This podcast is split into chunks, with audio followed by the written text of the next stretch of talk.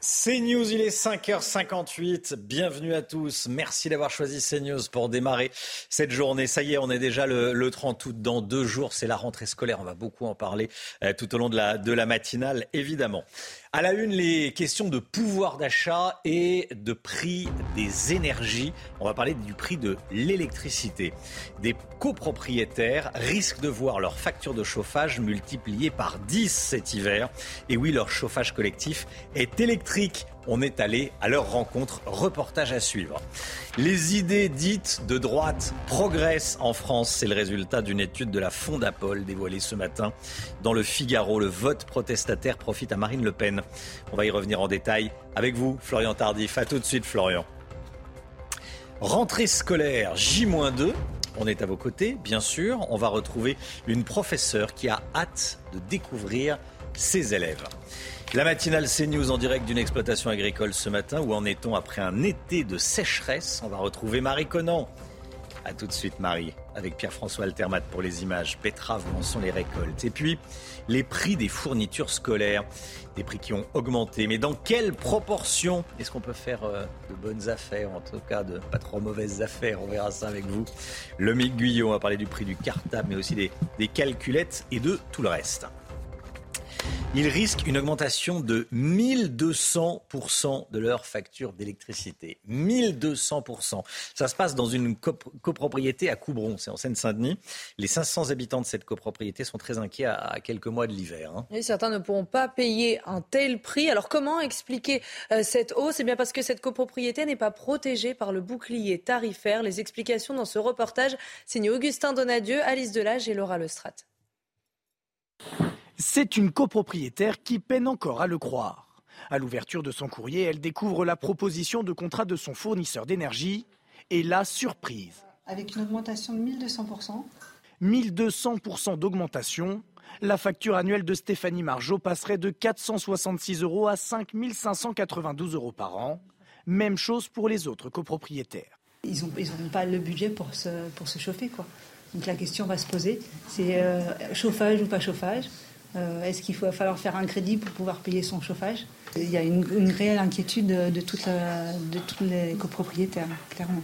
La particularité de cette résidence, un chauffage commun à l'électricité qui l'exclut du bouclier tarifaire prévu pour le gaz, avec en plus de cela un transformateur de type industriel. Ce transformateur a une puissance euh, considérée comme professionnelle, bien qu'en fait il desserve vraiment des particuliers. Ce, transformateur euh, livre l'électricité et le chauffage à 135 logements. La facture de l'hiver prochain atteindrait 330 000 euros pour l'ensemble de la résidence contre 49 000 actuellement.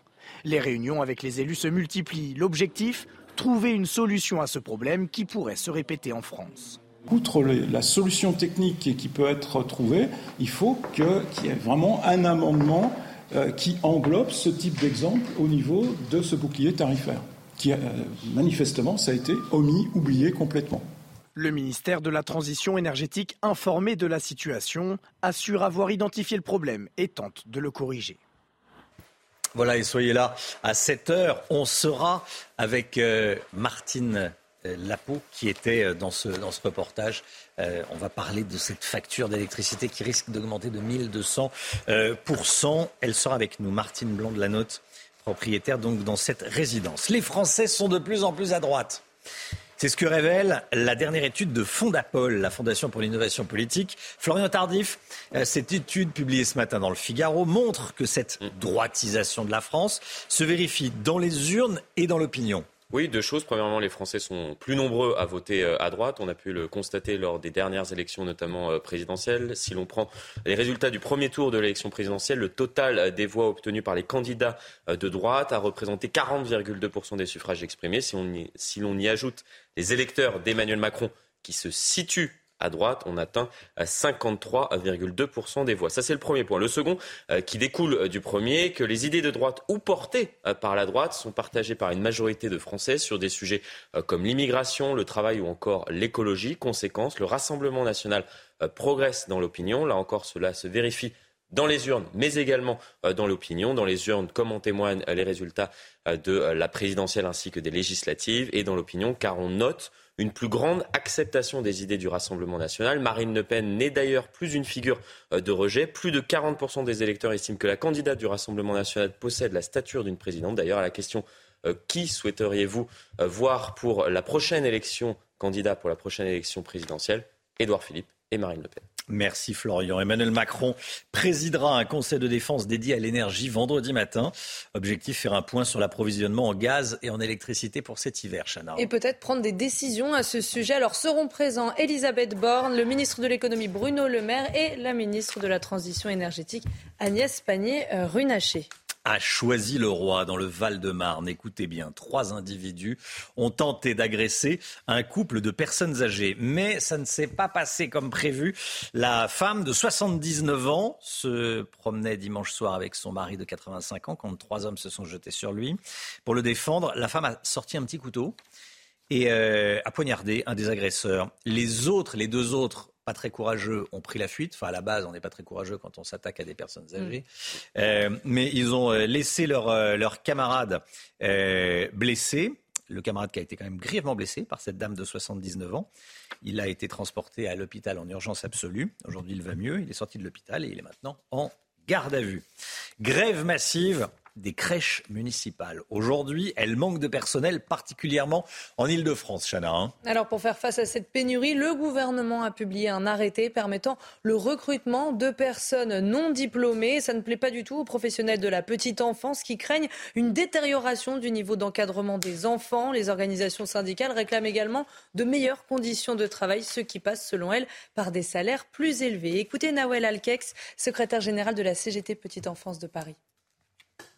Tout cela se résume à l'embauche de personnel. C'est pas notre salaire en priorité qu'on regarde, mais c'est vraiment l'effectif parce que le travail il est épuisant, euh, parce que les responsabilités sont, considérables, parce que, parce que le, besoin d'être reconnu est important aussi euh, pour nous. On n'est pas des nounous, on n'est pas des tatas, on est des auxiliaires de puriculture diplômés d'État. C'est de la petite enfance dont on parle, donc c'est pas rien. Il y a un taux d'encadrement, un ratio de sécurité à respecter, il y a de la pédagogie, de la psychologie à avoir avec eux. Quand on préfère euh, mettre 135 millions d'euros dans les Jeux Olympiques que de traiter correctement son personnel, ça me pose question. Le prix du gasoil continue d'augmenter, plus 8 centimes en une semaine, 1,99€ en moyenne le litre de gasoil. C'est quasi stable pour le samplon, 1,79€ pour le samplon 95, 1,90€ pour le samplon 98. Alors face à cette hausse des prix, comment vous adaptez-vous au quotidien? Voyez ce reportage de Quentin Gribel et Olivier Gangloff. C'est une nouvelle dont les automobilistes se seraient bien passés. 55 litres à presque 100 euros. Depuis une semaine, les prix des carburants repartent à la hausse. À la pompe, les réactions sont partagées entre l'énervement. Un scandale. Pour aller travailler ou pour autre, euh, c'est vraiment difficile. Et la résignation. On ne peut rien faire, de toute façon, on en a besoin, donc euh, on est obligé de, de, remplir les réservoirs. On n'a pas le choix parce que euh, compte tenu des horaires de travail, on est obligé de prendre la voiture, mais c'est de plus en plus compliqué effectivement. Pour essayer de contrer cette hausse, les solutions sont-elles quasiment toujours les mêmes? On se restreint malheureusement. Réviser et euh, réviser à la baisse. Sur l'alimentaire, un peu, et puis sur tout ce qui n'était pas essentiel. Youssef, étudiant, a même dû prendre une décision encore plus radicale. J'ai décidé de vendre ma voiture donc c'est encore celle de mes parents. Face à cette remontée des prix, le gouvernement augmentera jeudi son aide de 18 à 30 centimes par litre, une remise qui sera ensuite abaissée à 10 centimes à partir de novembre. La matinale CNews en direct ce matin d'une exploitation agricole. Après un été difficile marqué par la sécheresse, où en sont les récoltes? On rejoint tout de suite Marie Conan et Pierre-François Altermat à la ferme de Laurent-Court, c'est à Arville en Seine-et-Marne. Bonjour Marie. Euh, il euh, vient de pleuvoir à Arville où vous vous trouvez, euh, mais ce n'est pas forcément une bonne nouvelle pour les agriculteurs. Les précipitations en cours ne vont pas permettre à elles seules de mettre fin à la sécheresse. Hein. Oui, car la pluie arrive, mais elle arrive trop tard. Hein. Les nappes phréatiques sont complètement vides. Les sols sont secs, trop secs. Ils ne, permettent, ils ne peuvent plus absorber l'eau. Je suis justement avec Guillaume, qui est agriculteur. Expliquez-nous pourquoi ces précipitations qui peuvent être vues à première vue comme une bonne nouvelle ne le sont pas forcément euh, euh, totalement, car passer d'un extrême à un autre, c'est pas forcément bon. Oui, une des difficultés que l'on a, c'est comme toujours, si on prend des, épisodes pluvieux très importants, des gros orages, euh, c'est que la pluie euh, ne va pas réussir à rentrer dans le sol euh, et risque de raviner et de pouvoir finir sur les routes ou dans les villages. Donc c'est pas la volonté. comme dans beaucoup de domaines, de, passer d'un extrême à un autre, c'est pas forcément ce qui sera le plus efficace. Nous, dans l'idéal, si on pouvait avoir une petite pluie douce qui permettra de sauver les cultures qui sont encore en place, des betteraves, du maïs qui sont encore en train de pousser, euh, ça serait beaucoup plus efficace. Voir du colza qui commence à repartir, qu'on a semé euh, il y a quelques jours. On a besoin de ces pluies pour les faire lever, pour pouvoir avoir des cycles végétaux cohérents. Mais si on prend de très gros orages, eh bien, il y aura une partie de l'eau qui sera perdue. Il pourrait y avoir des dégâts, il pourrait y avoir des ravinements dans les périodes, dans les, dans les zones un peu euh, pentues et tout ça. Donc c'est ça qui nous fait peur. Donc difficile de rattraper ces deux mois sans eau, justement. Vous avez déjà subi des conséquences hein, sur vos récoltes, on va voir ça. donc, ce que vous avez là, qu'est-ce que vous avez perdu exactement? Donc là, ici, on est devant un tas d'orge. C'est la récolte, c'est ma récolte d'orge. Donc l'orge brassicole qui va servir à, produire de la bière. Elle, euh, on a déjà eu un épisode de deux mois de sec au printemps, du 15 avril au 15 juin, euh, et avec des conséquences sur ma ferme et dans le secteur ici au sud du bassin parisien, avec des pertes à moins 30%. À l'échelle nationale, euh, en céréales, on sauve les meubles avec à peu près 2-3% de pertes, mais localement, on a des accidents dans des sols très superficiels comme les nôtres où on a souffert, voilà, du manque d'eau au printemps et qui a fait qu'on a une orge de qualité mais en rendement plus faible. Donc on arrivera quand même à faire de la bière, on arrivera quand même à faire du pain euh, parce que globalement à l'échelle nationale, d'autres secteurs ont réussi à compenser, mais ça cache derrière un grand écart merci beaucoup. Et donc, euh, Guillaume a pu irriguer une partie de ses champs, pas la totalité. Donc, il a pu euh, donc diminuer ses pertes, mais avec les pluies euh, qui arrivent, ça pourrait, on, pourrait passer d'un extrême à un autre et donc étouffer, disons, les prochaines récoltes. Marie Conan, merci beaucoup Marie. voilà, matinale CNews en direct depuis une une exploitation euh, agricole. On va vous retrouver tout au long de la matinale, Marie, avec, euh, avec Guillaume Lefort, euh, agriculteur, et avec Pierre-François Altermat pour, pour les images. À tout à l'heure. La guerre en Ukraine qui est à l'origine de ce chamboulement des prix, que ce soit de l'alimentation ou des énergies.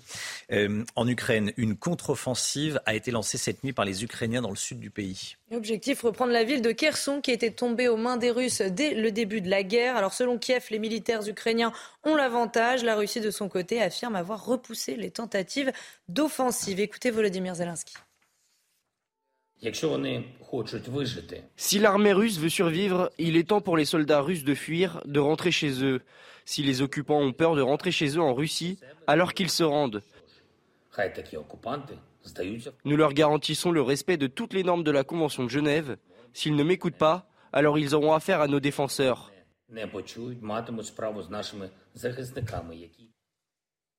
C'est News, il est 6h10, tout de suite le sport. C'est pas encore l'heure de la retraite pour Serena Williams.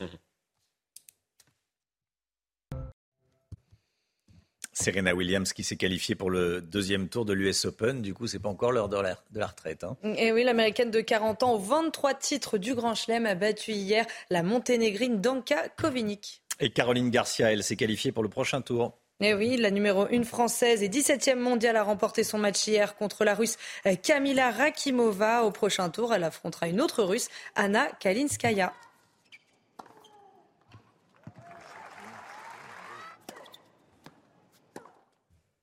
Et du rugby? Du rugby, mondial 2023 de rugby, le directeur général a été mis à pied. Hein. Une mise à pied à titre conservatoire et à effet euh, immédiat. Fin juin, une enquête avait été menée par l'inspection du travail faisant état de pratiques managériales alarmantes. Il sera donc provisoirement remplacé par Julien Colette.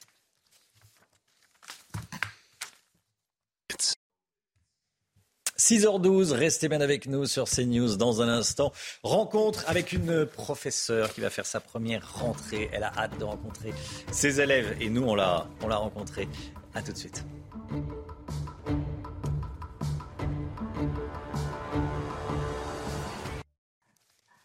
CNews 6h15. Tout d'abord le point info avec Chana Lousteau.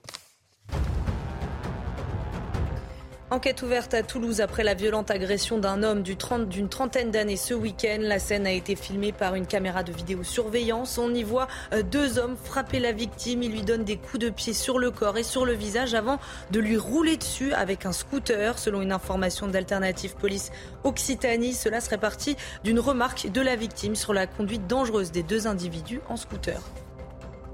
Plus de pims, de granola ou encore de petits écoliers au goûter ces prochaines semaines, voire ces prochains mois. Plusieurs biscuits risquent la pénurie et pour cause, euh, l'usine belge Barry Calbo qui produit le chocolat liquide s'est totalement arrêtée de fin juin à début août, un arrêt qui fait suite à une contamination à la salmonelle.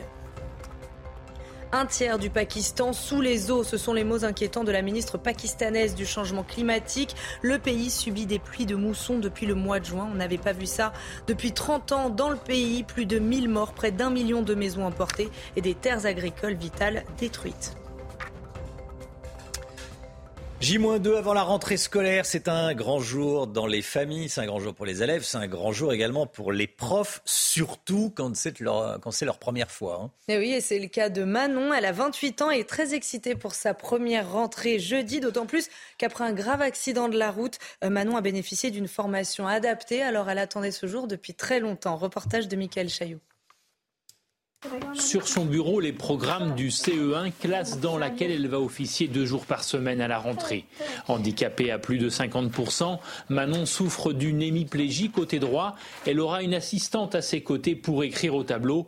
Elle se prépare aux questions des élèves. Je vais faire des séquences sur le handicap qui se rendent bien compte que ça ne change rien à, la personne et que je serai apte à, à leur enseigner des choses malgré mon handicap. Victime d'un grave accident de la route en 2014, elle est restée 15 jours dans le coma avant d'entamer un an de rééducation. Des troubles de la mémoire ont ralenti ses études. À 28 ans, elle fait sa première rentrée. Ma motivation ne faiblit pas et euh, je suis toujours aussi motivée. J'ai toujours autant envie de, faire ce métier. Je voulais vous dire une chose, c'est que la vie, elle est, elle est magnifique et il faut en profiter chaque jour. Le premier contact avec ses collègues a été très bon. Petit souci, sa classe est à l'étage. La directrice m'a même proposé de descendre la classe et tout ça, donc euh, j'ai refusé. Je, ça me, je me mets aussi à des petits objectifs euh, à moi dans l'année, c'est de voilà d'y arriver. Donc, donc vous resterez à l'étage? Donc je resterai à l'étage. Avec sa chaise adaptée dans le coffre, elle fera la route entre l'école où elle travaille et l'institut de formation à Nantes où elle continue de suivre des cours, en espérant être enfin titulaire l'année prochaine. Les pénuries d'électricité. Les entreprises seront les premières touchées en cas de rationnement. C'est ce qu'a dit Elisabeth Borne hier au, patron réuni au, au MEDEF. En clair, baissez votre consommation d'énergie, sinon votre approvisionnement sera réduit. C'est une forme de, menace faite aux chefs d'entreprise. Hein. Les entreprises auront jusqu'au mois prochain pour établir des plans de sobriété énergétique. Alors comment réagissent les patrons au discours de la Première ministre? Éric de Rickmaten leur a posé la question à la rentrée du MEDEF. L'intervention de Madame Borne résonne bien avec euh, les problématiques qu'on rencontre actuellement sur tout ce qui est euh, réduction de la facture énergétique pour nos clients. Voilà, nous, on aménage des bureaux pour les entreprises. Nous, on n'a pas l'intention de produire moins. Ce que nous allons faire, c'est que nous allons chercher des solutions innovantes pour améliorer notre outil de production. L'énergie électrique est fondamentale le gaz l'est aussi pour nos industries. Il est très très important qu'il n'y ait pas de coupure ou le moins possible. Et donc on est très sensible au discours sur la sobriété, qu'on adhère totalement à cette problématique-là. Au Royaume-Uni également, le prix de l'énergie explose. Écoutez, pour un foyer de 2 à 3 personnes, les prévisions évoquent une facture annuelle de 4 000 euros à partir du mois d'octobre. Euh, famille de 2 3 personnes, 4 000 euros, augmentation de 80% hein. Et ajouter à cela la crainte de coupure d'électricité cet hiver, les explications de notre correspondante à Londres, Sarah Menaille. Les Britanniques sont inquiets, ils le savent et ils s'apprêtent à vivre un hiver très difficile. Ici au Royaume-Uni, tout a augmenté, le prix des denrées alimentaires, le prix de l'énergie bien sûr, les prix de l'énergie qui pourraient connaître une hausse de près de 80% au mois d'octobre dans un pays extrêmement dépendant des énergies fossiles russes. Alors pour limiter la facture, les Anglais ont été appelés par leur gouvernement à limiter leur consommation d'énergie, à lancer par exemple leurs machines à laver et leurs lave-linges en heure creuse plutôt qu'en pleine journée. L'inflation, elle aussi, atteint des records. Elle a atteint 10,1% au mois de juillet. Elle pourrait atteindre les 13% au mois d'octobre. La situation ici au Royaume-Uni est très compliquée et l'inquiétude des Britanniques est d'autant plus nourrie par l'instabilité politique qui règne actuellement dans le pays. Boris Johnson, on le sait, est sur le départ. On ne sait pas encore qui va le remplacer. Nous le saurons le 5 septembre. Mais dans tous les cas, les Britanniques le savent, l'hiver sera rude. Voilà, euh, vers une hausse de 80% des prix de, l'énergie. Euh, la 3-MMC, la nouvelle drogue de synthèse qui inquiète, elle est vendue comme une alternative à la cocaïne, malheureusement, j'allais dire, en beaucoup moins cher. Et sa consommation est très récente et se développe de plus en plus depuis une décennie. Alors quels sont les risques euh, de cette drogue? On voit ça avec Mathieu Rio, Solène Boulan, Sarah Varny et Laurent Sélarié. Un chiffre et trois lettres, la 3-MMC. Une drogue de synthèse de la famille des catinones. Vendue sous la forme de poudre, de cristal mais aussi de comprimés, cette substance, illégale, peut être achetée en quelques clics sur Internet. Une quinzaine d'euros le gramme contre 80 euros pour la cocaïne. Un prix et une accessibilité qui la rendent dangereusement attractive. La 3-MMC augmente la libido, les sensations de plaisir et limite la fatigue. D'abord consommée au sein de la communauté homosexuelle, elle investit depuis peu le milieu festif. Comme toute drogue, elle comporte de graves risques pour la santé. La 3-MMC, c'est un stimulant. Les stimulants ont la propriété d'être particulièrement addictifs. C'est la même chose pour la cocaïne, la même chose pour d'autres produits. La 3-MMC et les autres catinones sont des produits empathogènes et entactogènes. La capacité de pouvoir dire non à un rapport sexuel ou à une sollicitation sont amoindries. On dort pas non plus, on, on ne s'alimente pas d'une manière correcte. Tout ça, ça provoque à très court terme ou à moyen terme des effets qui sont dangereux pour la santé. La 3-MMC peut aussi provoquer de la tachycardie, des hallucinations et des convulsions. En Europe, 27 personnes sont mortes à cause de cette substance, selon l'Observatoire européen des drogues. Voilà la nouvelle drogue qui inquiète. 6h20, restez bien avec nous dans un instant. On va parler des prix des fournitures scolaires. Ça augmente pas au-delà de l'inflation, mais ça augmente. On va voir ça en détail avec vous, le Mick Guyot. Dans un instant, rentrez, cher cartable. Voilà, on peut lire à, à l'antenne. C'est exactement ça. À tout de suite. Rendez-vous avec Pascal Pro dans l'heure des pros, du lundi au vendredi de 9h à 10h30.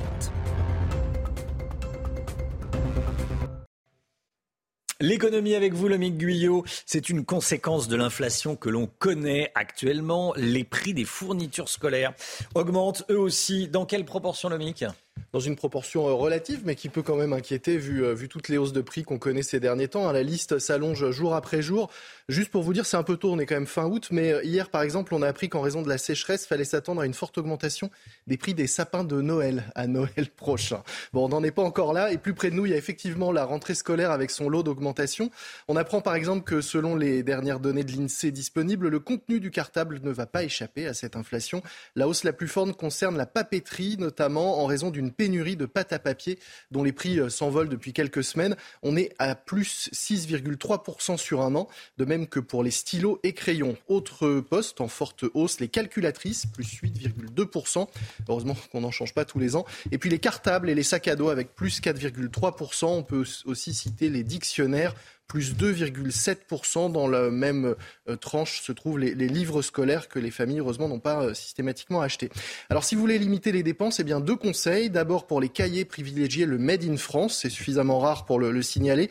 Mais la pâte à papier a moins augmenté en France que dans le reste du monde. On peut donc trouver des cahiers Made in France plus abordable. Autre conseil, allez faire vos courses de rentrée dans des papeteries plutôt qu'en grande surface. Contrairement à ce qu'on pourrait euh, imaginer, les prix y sont légèrement inférieurs pour les fournitures. Et puis enfin, pour les plus modestes, rappelons les aides hein, qui existent, dont les montants ont été revalorisés. C'est le cas de l'allocation de rentrée scolaire, augmentée de 4%, soit une quinzaine d'euros de plus en moyenne que l'année dernière pour les familles, et puis une prime exceptionnelle de pouvoir d'achat pour la rentrée, 100 euros par foyer, 50 euros par enfant. En attendant peut-être la gratuité des fournitures scolaires avec un trousseau type fourni aux plus modestes, une mesure annoncée par Olivier Klein, ministre délégué à la ville, et qui pourrait s'appliquer dès la rentrée prochaine. Une bonne façon peut-être de lutter contre cette inflation. Merci beaucoup, Lomique. Voilà, en clair, il faut, faut, regarder les prix. Vous dites que c'est souvent moins cher en papeterie dans le, chez un petit commerçant. Exactement, et moins cher que sur Internet même. Et moins cher que sur Internet. Bon, bah ça, effectivement, on a plutôt tendance à penser que oui, que, les, meilleurs prix se trouvent sur Internet ou dans les, dans les supermarchés. Faut faire la, faut regarder, faire euh, comme quand on fait des travaux, un devis, on regarde et, on voit où est-ce que c'est le moins cher. Le panier d'une centaine d'euros euh, en général pour les fournitures. Merci beaucoup, le Guyot. 6h25, le temps tout de suite avec Alexandra Blanc. On commence avec la météo des plages.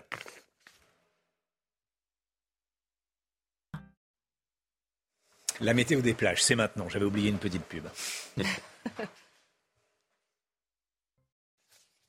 Le temps avec vous, Alexandra Blanc. Retour sur les orages et sur les vents tempétueux qui ont touché l'Ariège hier en fin de journée. Hein. Oui, regardez ces images du côté de l'Ariège avec des vents tempétueux. On a relevé localement 103 euh, km/h de vent du côté de Saint-Giron sous ces orages avec des vents tempétueux. On a eu également de la grêle et un temps euh, très instable. Et puis direction Carcassonne avec ce magnifique Arcus. Regardez cette magnifique image, image qui est un petit peu de fin du monde. C'était juste avant euh, l'arrivée de l'orage. On va conserver aujourd'hui une nouvelle fois un temps lourd et orageux, donc sur les trois quarts du pays, mais principalement sur les régions de l'Est, puisque les orages se décalent un petit peu en cette journée de mardi. ce matin, on retrouve un temps assez nuageux, localement euh, quelques averses sur les régions du Nord, notamment sur le bassin parisien ou encore en allant vers les Hauts-de-France. Retour du soleil sur le Pays Basque, c'est plutôt une bonne nouvelle. Et puis dans l'après-midi, de nouveau cette activité électrique avec des orages assez localisés et parfois assez forts, notamment entre les Alpes, le Jura ou encore la montagne corse. On aura également quelques orages entre le Massif central et la Bourgogne. En revanche, sur les régions de l'Ouest, toujours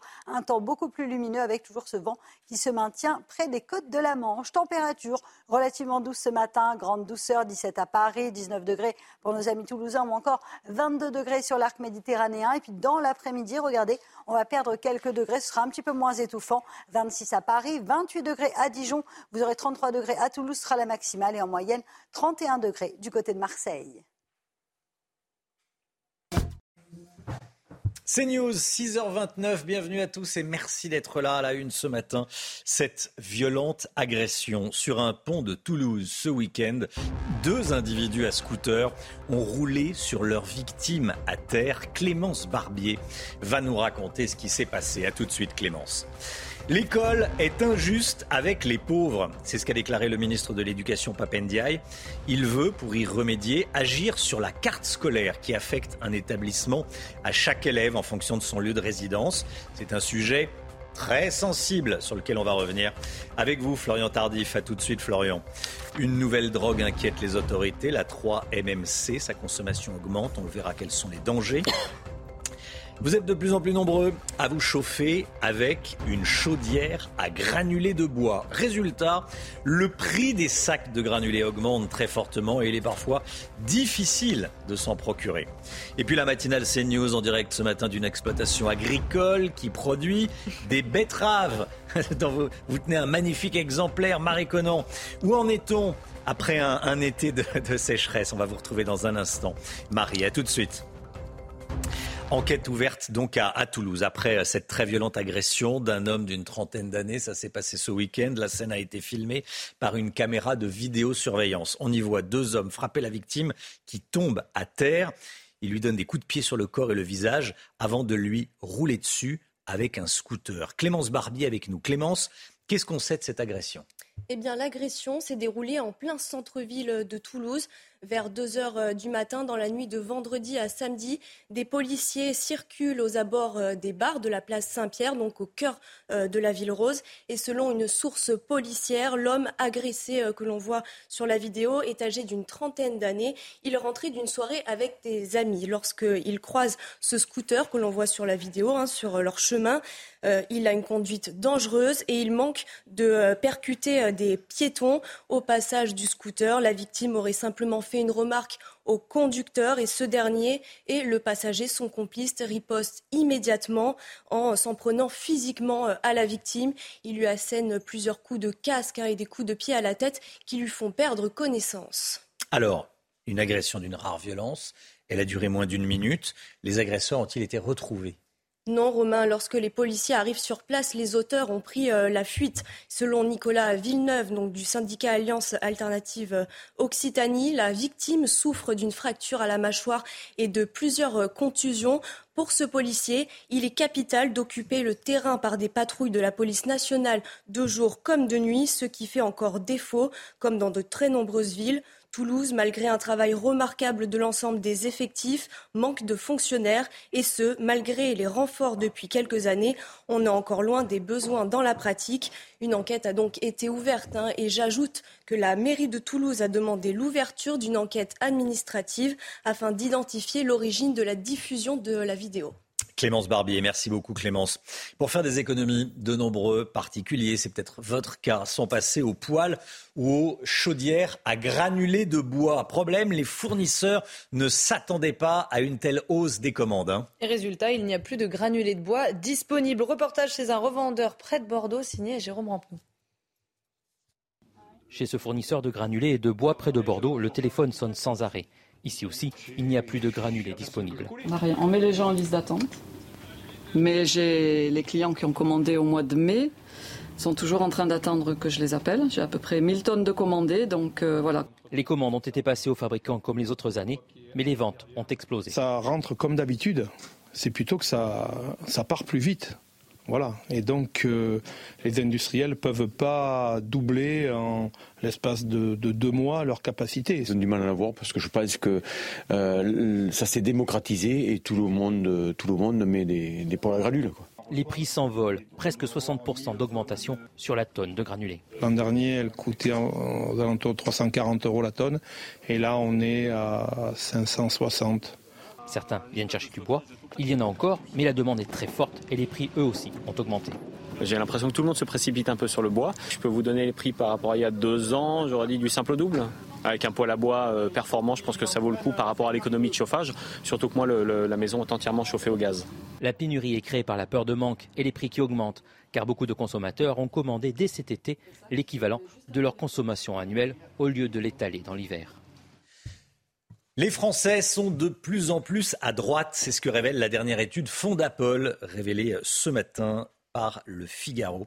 L'étude montre que cette droitisation de la France se vérifie dans l'opinion. Hein. Oui, on va regarder deux chiffres ensemble. 63% des électeurs pensent que euh, la plupart des immigrés ne partagent pas les valeurs de notre pays et cela pose des problèmes de cohabitation. Et puis cet autre chiffre, 56% des électeurs pensent que les chômeurs pourraient trouver du travail s'ils le voulaient vraiment. On va y revenir dans, un instant à 6h50. Euh, mais à présent, cette déclaration du ministre de l'Éducation nationale sur laquelle je voulais qu'on revienne ce matin. L'école est injuste avec les pauvres. Ça fera probablement réagir. Euh, c'est Papendiaï qui le dit dans une interview aux médias Internet Brut. Papendiaï qui veut faire de la mixité scolaire une des priorités de son ministère. On l'écoute. On peut dire un peu brutalement que l'école se débrouille mal avec les pauvres et qu'elle est injuste avec les pauvres. Eh il faut travailler, par exemple, sur la mixité scolaire. Il faut travailler pour que euh, les euh, que l'éducation euh, prioritaire, que les zones dites REP, REP+, et puis il y a d'autres dispositifs, euh, soient bien calibrés. Il y a la question de la carte scolaire qui est posée, il y a la question de la valorisation des établissements qui sont situés dans les quartiers défavorisés. Il y a un ensemble de choses sur lesquelles on peut agir, mais c'est très clairement une des priorités de mon ministère. Carte scolaire, mixité scolaire, des sujets très sensibles, Florian Tardif. Oui, la, carte scolaire qui est un héritage gaulien des années 60, euh, sujet sensible qui a un passif forcément. Le débat euh, n'est pas nouveau, euh, puisqu'il y a 15 ans, par exemple, Nicolas Sarkozy, lorsqu'il s'était engagé dans la course à la présidentielle en faisant de la suppression de la carte scolaire, l'une de ses mesures phares avait mis justement ce sujet au centre du débat public. Il y avait eu de nombreuses oppositions justement à cette idée de, supprimer euh, cette, cette, carte scolaire. Le changement engagé euh, durant euh, son quinquennat n'a pas bouleversé le paysage scolaire. La preuve avec les déclarations récentes du ministre de l'Éducation nationale. Et cette question n'est toujours pas réglée puisqu'elle revient donc aujourd'hui au centre du débat public. Les études internationales PISA qui étudient, on en parle régulièrement sur ce plateau, les systèmes éducatifs des pays de l'OCDE montrent que la France est l'un des pays où l'origine sociale d'un élève pèse le plus sur son destin scolaire et ce euh, depuis euh, plusieurs années. Donc on verra ce que fera euh, dans, les prochaines semaines peut-être le ministre de l'Éducation nationale pour tenter de remédier à, ce problème qui est posé maintenant depuis plusieurs années et, dont nous n'avons toujours pas des réponses structurantes en tout cas. Voilà, ça grise de susciter le débat. Voilà, est-ce que l'école est vraiment injuste avec les pauvres, comme le dit euh, Papendiaï? On va en, parler. La rentrée, c'est dans deux jours. Bon, ça, vous le savez. Euh, une problématique se pose comment mieux encadrer les enfants en situation de handicap à l'école? Elisabeth Borne sera ce matin aux troisième universités d'été du Conseil national consultatif des personnes handicapées. Les familles réclament une meilleure prise en charge de ces enfants en situation de handicap au sein de l'éducation nationale. Je vous propose d'écouter euh, Lucie Michel, elle est présidente de l'association Maman Courage. On sait qu'il n'y a que le handicap léger qui est accepté à l'école en France et, euh, le handicap lourd, euh, il n'y a pas de place, il n'y a pas de structure, il n'y a pas de personnel, il n'y a pas de formation, il n'y a pas de moyens. Et moi, ce que j'aimerais, c'est qu'on qu prenne en considération le handicap lourd et qu'on laisse pas les familles chez elles exclues, euh, démerdez-vous et, en les mettant en danger. Quoi. Actuellement, pour mon fils, et officiellement, euh, il n'existe aucun établissement en France capable de l'accueillir. Donc on se retrouve à aller chercher dans d'autres pays. Et, euh, le problème, bah, c'est que c'est un droit. Un droit. C'est en fait c'est son droit qui n'est pas respecté, euh, le droit d'avoir une prise en charge. J'ai porté plainte euh, et euh, j'aimerais que ma plainte soit traitée parce que j'ai porté plainte contre l'État français la 3-MMC, la nouvelle drogue de synthèse qui inquiète les autorités. Elle est vendue comme une sorte d'alternative à la cocaïne en beaucoup moins cher, une sous-cocaïne, la 3-MMC qui est une drogue évidemment extrêmement dangereuse. Et sa consommation est très récente et se développe de plus en plus depuis une décennie. Alors quels sont les risques euh, de cette drogue? On voit ça avec Mathieu Rio, Solène Boulan, Sarah Varny et Laurent Sélarié. Un chiffre et trois lettres, la 3-MMC. Une drogue de synthèse de la famille des catinones. Vendue sous la forme de poudre, de cristal mais aussi de comprimés, cette substance, illégale, peut être achetée en quelques clics sur Internet. Une quinzaine d'euros le gramme contre 80 euros pour la cocaïne. Un prix et une accessibilité qui la rendent dangereusement attractive. La 3-MMC augmente la libido, les sensations de plaisir et limite la fatigue. D'abord consommée au sein de la communauté homosexuelle, elle investit depuis peu le milieu festif. Comme toute drogue, elle comporte de graves risques pour la santé. La 3-MMC, c'est un stimulant. Les stimulants ont la propriété d'être particulièrement addictifs. C'est la même chose pour la cocaïne, la même chose pour d'autres produits. La 3-MMC et les autres catinones sont des produits empathogènes et entactogènes. La capacité de pouvoir dire non à un rapport sexuel ou à une sollicitation sont amoindries. On ne dort pas non plus. On, on ne s'alimente pas d'une manière correcte. Tout ça, ça provoque à très court terme ou à moyen terme des effets qui sont dangereux pour la santé. La 3-MMC peut aussi provoquer de la tachycardie, des hallucinations et des convulsions. En Europe, 27 personnes sont mortes à cause de cette substance, selon l'Observatoire européen des drogues. Le prix du gasoil, il continue d'augmenter. Il est reparti à la hausse. Il est très nettement orienté à la hausse. Regardez, plus de 8 centimes en une semaine, ce qui nous amène à 1 euro 99 le litre en moyenne, c'est quasi stable pour le samplon. Voilà les, les, derniers chiffres. Et comme tous les matins, on vous consulte dans la matinale, on vous donne la parole. Et ce matin, on vous pose cette question, Chana. Face à la hausse du prix du gasoil, est-ce que la remise du gouvernement qui va passer de 18 à 30 centimes à partir de jeudi, est-ce qu'elle va suffire, cette aide? Écoutez vos réponses, c'est votre avis. Je pense que ça permettra de revenir à, à des prix plus décents. Euh, maintenant, est-ce que c'est assez? Je ne pense pas. Euh, je pense que si on pouvait faire un petit effort supplémentaire, ça pourrait être pas mal. Ah, c'est toujours ça le prix en vrai. Ça reste pas suffisant, mais on fait avec.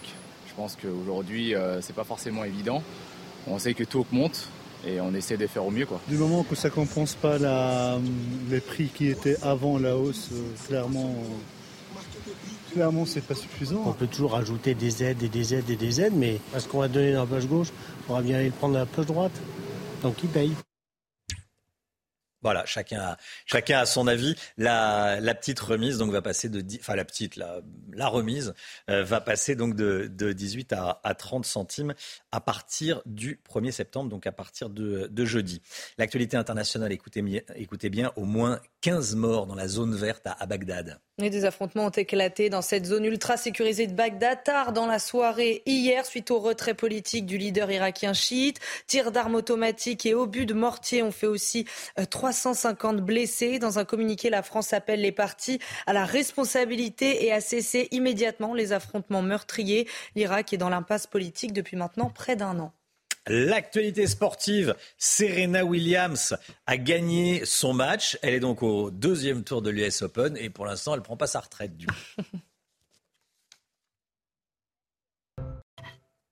Ça devrait être son dernier tournoi. Euh, Serena Williams se qualifie donc pour le deuxième tour de l'US Open. l'américaine de 40 ans, aux 23 titres du Grand Chelem, a battu hier la monténégrine Danka Kovinic 6-3, 6-3. Au prochain tour, elle jouera contre la numéro 2 mondiale, Annette Kontaveit. Caroline Garcia s'est qualifiée, elle, pour le prochain tour. Et eh oui, la numéro 1 française et 17e mondiale a remporté son match hier contre la russe Kamila Rakimova 6-2, 6-4 au prochain tour. Elle affrontera une autre russe, Anna Kalinskaya. Et puis du rififi dans l'organisation euh, de la Coupe du Monde 2023 de rugby. le directeur général Claude Hatcher a été mis à pied hier, une mise à pied à titre conservatoire et à effet euh, immédiat. Fin juin, une enquête avait été menée par l'inspection du travail faisant état de pratiques managériales alarmantes. Il sera donc provisoirement remplacé par Julien Colette.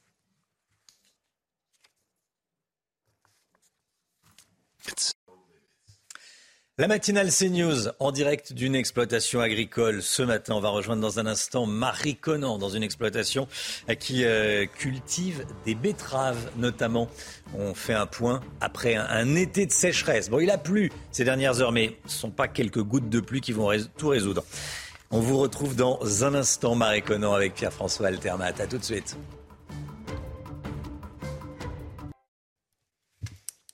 C'est News, il est 7h moins le quart. Bienvenue à tous. Merci d'être avec nous. Tout d'abord, le point info.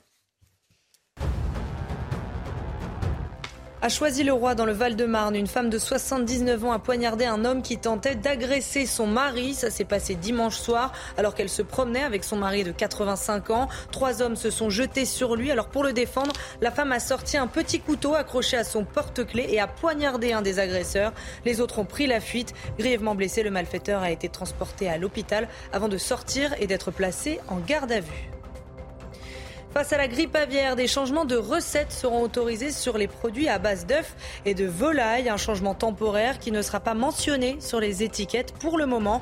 Euh, par exemple, dans un produit comme la rillette de canard, une partie du gras de canard pourra être remplacée par du gras de poulet. En revanche, il faudra respecter un minimum de composition de gras de canard.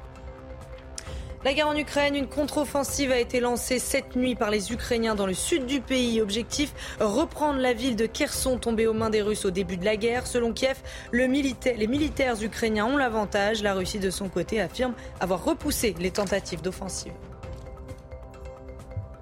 La matinale CNews en direct d'une exploitation agricole. Ce matin, l'été a été difficile, marqué par la sécheresse, bien sûr. Où en sont les récoltes? Marie Conan, en direct avec nous d'une ferme, d'une exploitation agricole à Laurencourt, à Arville, la ferme de Laurencourt à Arville, euh, en, Seine-et-Marne. Euh, Marie, après deux mois de sécheresse, il a enfin plu euh, à Arville, où vous vous trouvez, mais la pluie arrive trop tard. Les dégâts de cet été vont être compliqués à rattraper. Hein.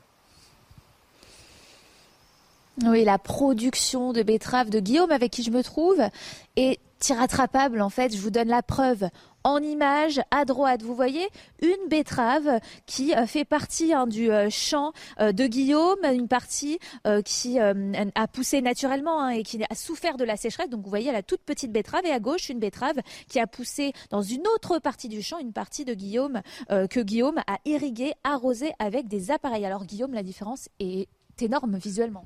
Oui, oui, même pour un non-initié, on le voit bien. En fait, euh, pour le même travail, pour euh, la même semence, pour le même travail du sol, la même engrais qui a été mis, la seule différence, c'est la quantité d'eau qui est tombée sur une betterave et sur l'autre. Et on le voit même à 7 heures du matin, la petite betterave a déjà les feuilles flétries, on voit qu'elle manque d'eau, alors que la betterave qui a eu euh, de l'irrigation, elle se porte bien, elle produit du sucre, elle va nous permettre de pouvoir avoir du sucre demain en bonne quantité. Vous ne pouvez pas arroser tout, irriguer tout, votre champ, toute votre récolte? Non, parce qu'aujourd'hui, on a des appareils d'irrigation pour euh, pallier à un manque de pluie. On n'est pas là pour remplacer la pluie. Donc, en fait, on irrigue une partie des parcelles. On n'est pas en capacité. Déjà qu'on est obligé d'irriguer jour et nuit pour réussir à faire notre travail. Euh, on ne peut pas arroser toutes les parcelles. Euh, et, je vous dis, c'est vraiment pour pallier à un manque et pas pour remplacer la pluie. Et en plus, ça coûte trop cher. Donc, on a vu la différence visuelle. On va maintenant voir qu'il y a aussi une différence au niveau du goût. On va goûter. Donc ça, c'est la petite betterave. Voilà, merci bien. Qui a poussé euh, naturellement, sans aide. Ça reste quand même sucré. Et maintenant, on va goûter la, grosse betterave, euh, cette fois-ci irriguée. Merci bien. Qui est du coup plus sucré. Oui, bien sûr. En fait, on arrivera à avoir une meilleure production de sucre avec des betteraves qui se sont bien développées, qui ont fait une grosse réserve de saccharose et qui permettront d'avoir une bonne production et une bonne qualité de sucre. Oui, merci Guillaume. Et donc, vous avez compris qu'une partie des betteraves euh, de Guillaume sont irrattrapables. Il a euh, perdu une partie euh, de ses récoltes et ça, même la pluie de ce matin ne pourra pas arranger les choses. Merci beaucoup Marie Conan. La, betterave sucrière au petit déjeuner, ça on n'y avait pas pensé. C'est une très très bonne idée. Merci beaucoup Marie et, merci à Guillaume, l'agriculteur qui, vous accompagne. On vous retrouve évidemment tous les trois avec Pierre-François Altermat à, la caméra tout au long de cette, de cette matinale. Voilà les conséquences de la sécheresse. On les a vues là, hein, très concrètes sur le goût de la betterave sucrière, son taux de sucre.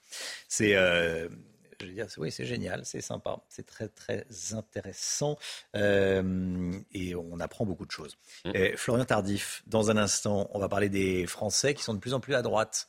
Hein ils votent de plus en plus à droite et les idées de droite, ou en tout cas censées être de mmh. droite, euh, gagnent du terrain. On en parle dans un instant avec vous. À tout de suite. Rendez-vous avec Jean-Marc Morandini dans Morandini Live du lundi au vendredi de 10h30 à midi.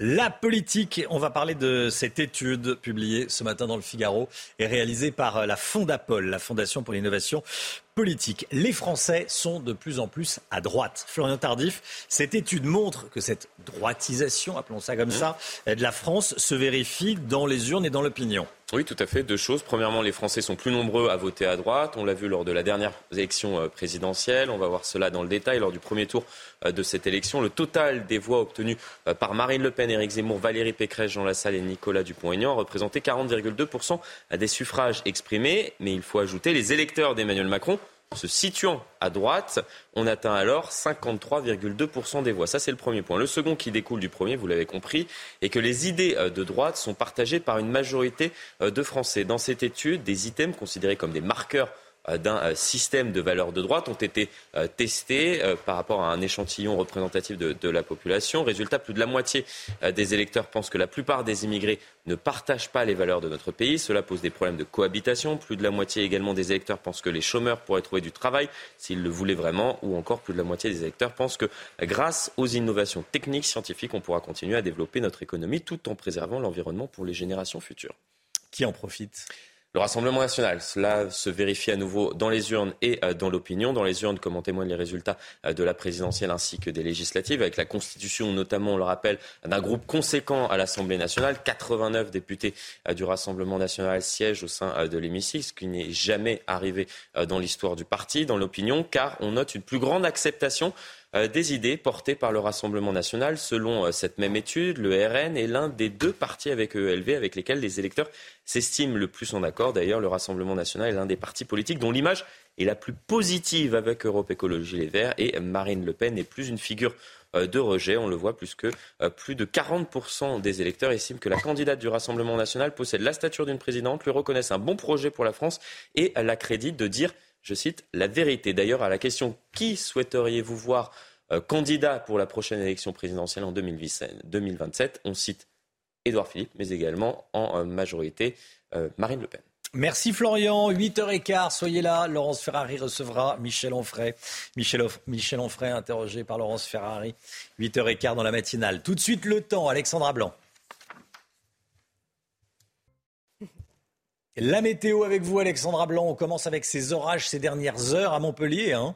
Oui, des orages localement assez violents du côté de Montpellier, dans l'Hérault, avec le maintien d'un temps assez instable. On a eu des orages du côté de Montpellier, mais également de Pau, ainsi que Carcassonne, avec cette activité électrique particulièrement importante, des rafales de vent qui ont parfois localement dépassé les 100 km par heure. Et la mauvaise nouvelle, c'est que ce n'est pas terminé. On va avoir une nouvelle fois des orages. Aujourd'hui, du côté de Carcassonne, regardez cette magnifique image, ce magnifique Arcus hier en fin de journée, juste avant l'orage. Alors au programme ce matin, un temps assez mitigé. On a actuellement de la pluie entre le bassin parisien et les régions du nord. Quelques coups de tonnerre prévus en remontant euh, vers les côtes de la Manche. Mais dans le sud-ouest, on va retrouver déjà un temps un peu plus lumineux. Et dans l'après-midi, les orages vont avoir tendance à se décalé sur les régions de l'Est, principalement entre les Alpes du Nord ou encore en remontant vers le Jura et en redescendant également entre la Côte d'Azur et la Corse, avec des orages parfois localement assez violents. Ça pourrait déborder aussi entre le Lyonnais et la Bourgogne. En revanche, sur les régions de l'Ouest, regardez, retourne un temps très lumineux. On a toujours un petit peu de vent près des côtes de la Manche. Les températures à peu près stationnaires ce matin, 17 à Paris, 19 degrés à Toulouse, 22 degrés sur l'arc méditerranéen. Et puis dans l'après-midi, les températures baissent un peu. C'est plutôt une bonne. C'est un petit peu plus respirable, mais ça reste chaud. 29 degrés à Besançon, 30 degrés à Grenoble, 26 à Paris et tout de même 33 degrés à Toulouse. Des conditions météo donc orageuses, mais toujours estivales dans certaines régions. 6h59, bienvenue à tous et merci d'être avec nous à la une ce matin. Écoutez bien, des copropriétaires dans une résidence qui risquent de voir leur facture de chauffage multipliée par 10 cet hiver. Et oui, leur chauffage collectif est électrique. On est allé à leur rencontre. Rentrée scolaire J-2, on est à vos côtés. On va retrouver une professeure qui a hâte de découvrir ses élèves.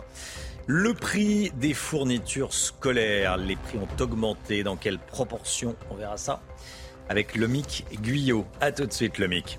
Et puis, le boom des voitures sans permis, complètement ringarde il y a quelques années. Les ventes explosent aujourd'hui. Pourquoi? Pierre Chasseret nous l'expliquera dans un instant.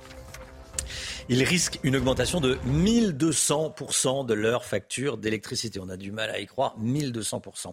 Ça se passe dans une copropriété à Coubron, en Seine-Saint-Denis. Les 500 habitants sont très inquiets à quelques mois de l'hiver. Certains ne pourront pas payer un tel prix. Alors comment expliquer cette hausse? C'est bien parce que cette copropriété n'est tout simplement pas protégée par le bouclier tarifaire. Les explications dans ce reportage signé Augustin Donadieu, Alice Delage et Laura Lestrade. C'est une copropriétaire qui peine encore à le croire. À l'ouverture de son courrier, elle découvre la proposition de contrat de son fournisseur d'énergie et la surprise. Avec une augmentation de 1200%. 1200% d'augmentation. La facture annuelle de Stéphanie Margeau passerait de 466 euros à 5592 euros par an. Même chose pour les autres copropriétaires. Ils n'ont ils pas le budget pour se, pour se chauffer. Quoi. Donc la question va se poser, c'est euh, chauffage ou pas chauffage euh, est-ce qu'il va falloir faire un crédit pour pouvoir payer son chauffage? Il y a une, réelle inquiétude de, tous les copropriétaires, clairement. La particularité de cette résidence, un chauffage commun à l'électricité qui l'exclut du bouclier tarifaire prévu pour le gaz, avec en plus de cela un transformateur de type industriel. Ce transformateur a une puissance euh, considérée comme professionnelle, bien qu'en fait il desserve vraiment des particuliers, ce transformateur. Euh, livre l'électricité et le chauffage à 135 logements. La facture de l'hiver prochain atteindrait 330 000 euros pour l'ensemble de la résidence contre 49 000 actuellement. Les réunions avec les élus se multiplient. L'objectif Trouver une solution à ce problème qui pourrait se répéter en France. Outre la solution technique qui peut être trouvée, il faut qu'il y ait vraiment un amendement euh, qui englobe ce type d'exemple au niveau de ce bouclier tarifaire qui, euh, manifestement, a été omis, oublié complètement. Le ministère de la Transition énergétique, informé de la situation, assure avoir identifié le problème et tente de le corriger. Voilà, et dans un instant, on sera en direct avec Martine Blanc de la qui est également euh, propriétaire, copropriétaire dans, cette euh, résidence. Emmanuel Macron présidera un conseil de défense dédié à l'énergie vendredi matin. Objectif faire un point sur l'approvisionnement en gaz et en, et en électricité pour cet hiver dans le pays. Et peut-être prendre des décisions à ce sujet. Alors seront présents Elisabeth Borne, le ministre de l'économie Bruno Le Maire et la ministre de la Transition énergétique Agnès Pannier-Runacher. Le prix du gasoil, il continue d'augmenter, plus 8,6 centimes en une semaine, près de 2 euros le litre hein, pour le gasoil. Et c'est quasi, quasi, stable par contre pour le samplon, 1,79€ le litre, pour le samplon 95 et 1,90€ le samplon 98. Euh, Alors face à cette hausse des prix, comment est-ce que vous vous adaptez au quotidien? On vous a posé la question, écoutez. Pour aller travailler ou pour autre, euh, c'est vraiment difficile. On se restreint malheureusement. De toute façon, on en a besoin, donc euh, on est obligé de de, remplir les réservoirs. Oui, ça passe par des sacrifices. Bah, j'ai vendu ma voiture déjà. On utilise la voiture que pour aller au travail et euh, pour le reste du temps, pour les loisirs, on prend les transports en commun, il n'y a pas le choix. On roule moins, on roule moins vite. Je fais en sorte de ne pas faire de trajets qui sont inutiles. Voilà, tout le monde s'adapte. Hein. J'ai écouté les, réponses. Tout le monde doit, doit s'adapter. A choisi le roi dans le Val-de-Marne. Trois individus ont tenté d'agresser un couple de personnes âgées, mais ça ne, ça, ne s'est pas passé comme prévu. Ils sont tombés sur un os. Euh, dimanche soir, une femme de 79 ans se promenait avec son mari de 85 ans quand trois individus se sont jetés sur eux, jetés plus précisément sur le mari. Pour le défendre, la femme a sorti un petit couteau accroché à son euh, porte-clés et elle n'a pas hésité à poignarder un des agresseurs. Alors les deux autres ont pris la fuite. Grièvement blessé, le malfaiteur a été transporté à l'hôpital en état d'urgence. Aujourd'hui, il va mieux. Il est sorti de l'hôpital et il a maintenant été placé en garde à vue. Voilà, les deux, euh, les deux autres ont fui, euh, ont lâchement fui, ont laissé leurs camarades euh, sur place. Voilà, ils s'étaient attaqués à trois, à un couple de personnes âgées. Euh, J-2 avant la rentrée, c'est un grand jour pour les élèves, forcément, c'est un grand jour dans les familles, forcément, c'est un grand jour aussi pour les enseignants, surtout quand c'est la première fois. Oui, c'est le cas de Manon. Romain, elle a 28 ans et elle est très excitée pour sa, par sa première rentrée jeudi, d'autant plus qu'après un grave accident de la route, euh, elle a bénéficié d'une formation adaptée. Alors elle attendait ce jour depuis très longtemps. Michael Chailloux l'a rencontré. Sur son bureau, les programmes du CE1, classe dans laquelle elle va officier deux jours par semaine à la rentrée. Handicapée à plus de 50%, Manon souffre d'une hémiplégie côté droit. Elle aura une assistante à ses côtés pour écrire au tableau. Elle se prépare aux questions des élèves. Je vais faire des séquences sur le handicap qui se rendent bien compte que ça change rien à, la personne et que je serai apte à, à leur enseigner des choses malgré mon handicap. Victime d'un grave accident de la route en 2014, elle est restée 15 jours dans le coma avant d'entamer un an de rééducation. Des troubles de la mémoire ont ralenti ses études. À 28 ans, elle fait sa première rentrée. Ma motivation ne faiblit pas et euh, je suis toujours aussi motivée. J'ai toujours autant envie de, faire ce métier. Je voulais vous dire une chose, c'est que la vie, elle est, elle est magnifique et il faut en profiter chaque jour. Le premier contact avec ses collègues a été très bon. Petit souci, sa classe est à l'étage. La directrice m'a même proposé de descendre la classe et tout ça. Donc euh, j'ai refusé. Je, ça me, je me mets aussi des petits objectifs euh, à moi dans l'année, c'est de voilà d'y arriver. Donc, euh, donc vous resterez à l'étage? Donc je resterai à l'étage. Avec sa chaise adaptée dans le coffre, elle fera la route entre l'école où elle travaille et l'institut de formation à Nantes où elle continue de suivre des cours, en espérant être enfin titulaire l'année prochaine. Voilà, première rentrée courageuse. Hein. Euh, on en parle ce matin. La guerre en Ukraine, une contre-offensive a été lancée cette nuit par les Ukrainiens dans le sud du pays. Objectif reprendre la ville, la, ville de Kherson. Hein. Oui, la ville de Kherson qui était tombée aux mains des Russes au début de la guerre. Alors selon Kiev, les militaires ukrainiens ont l'avantage. La Russie de son côté affirme avoir repoussé les tentatives d'offensive. Allez le sport tout de suite avec Serena Williams qui se qualifie pour le deuxième tour de l'US Open. C'est normalement son dernier tournoi. Elle a dit qu'après, elle prendrait sa retraite. Bon, pour l'instant, c'est pas encore l'heure de la retraite puisque euh, Serena Williams se qualifie donc pour le deuxième tour. Elle a gagné son match cette nuit. Et oui, l'américaine de 40 ans aux 23 titres du Grand Chelem a battu hier la monténégrine Danka Kovinic 6-3, 6-3. Au prochain tour, elle jouera contre la numéro 2 mondiale Annette Kovateveit. Caroline Garcia s'est qualifiée pour le prochain tour de l'US Open, elle. Hein. la numéro 1 française et 17e mondiale a remporté son match hier contre la Russe Kamila Rakimova 6-2, 6-4. Au prochain tour, elle affrontera une autre Russe, Anna Kalinskaya. Et puis, euh, le directeur général de l'organisation du Mondial 2023 de rugby a été mis à pied. Oui, une mise à pied à titre conservatoire et à effet euh, immédiat. Fin juin, une enquête avait été menée par l'inspection du travail faisant état de pratiques managériales alarmantes. Il sera donc provisoirement remplacé euh, par le directeur adjoint du groupement d'intérêt public, Julien Colette.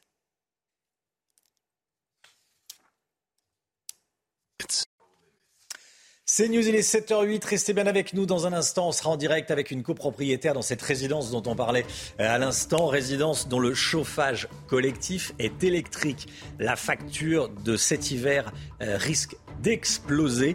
On sera euh, avec une des copropriétaires de cette résidence à Coubron en Seine-Saint-Denis. Restez bien avec nous sur CNews. À tout de suite.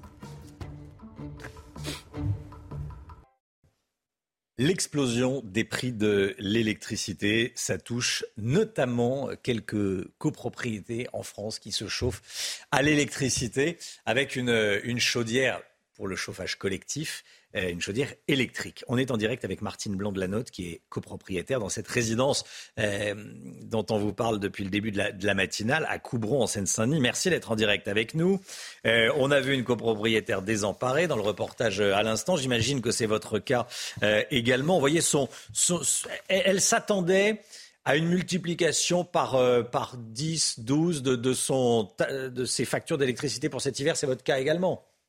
Oui, tout à fait, tout à fait. Oui, bonjour à tous déjà. Euh, oui, oui, on a, on a effectivement cette grosse, grosse problématique euh, d'augmentation qui est à hauteur de 1200%. Donc, pour vous donner une idée, euh, on est pour une consommation moyenne, on va passer de 600 euros à 7200 euros.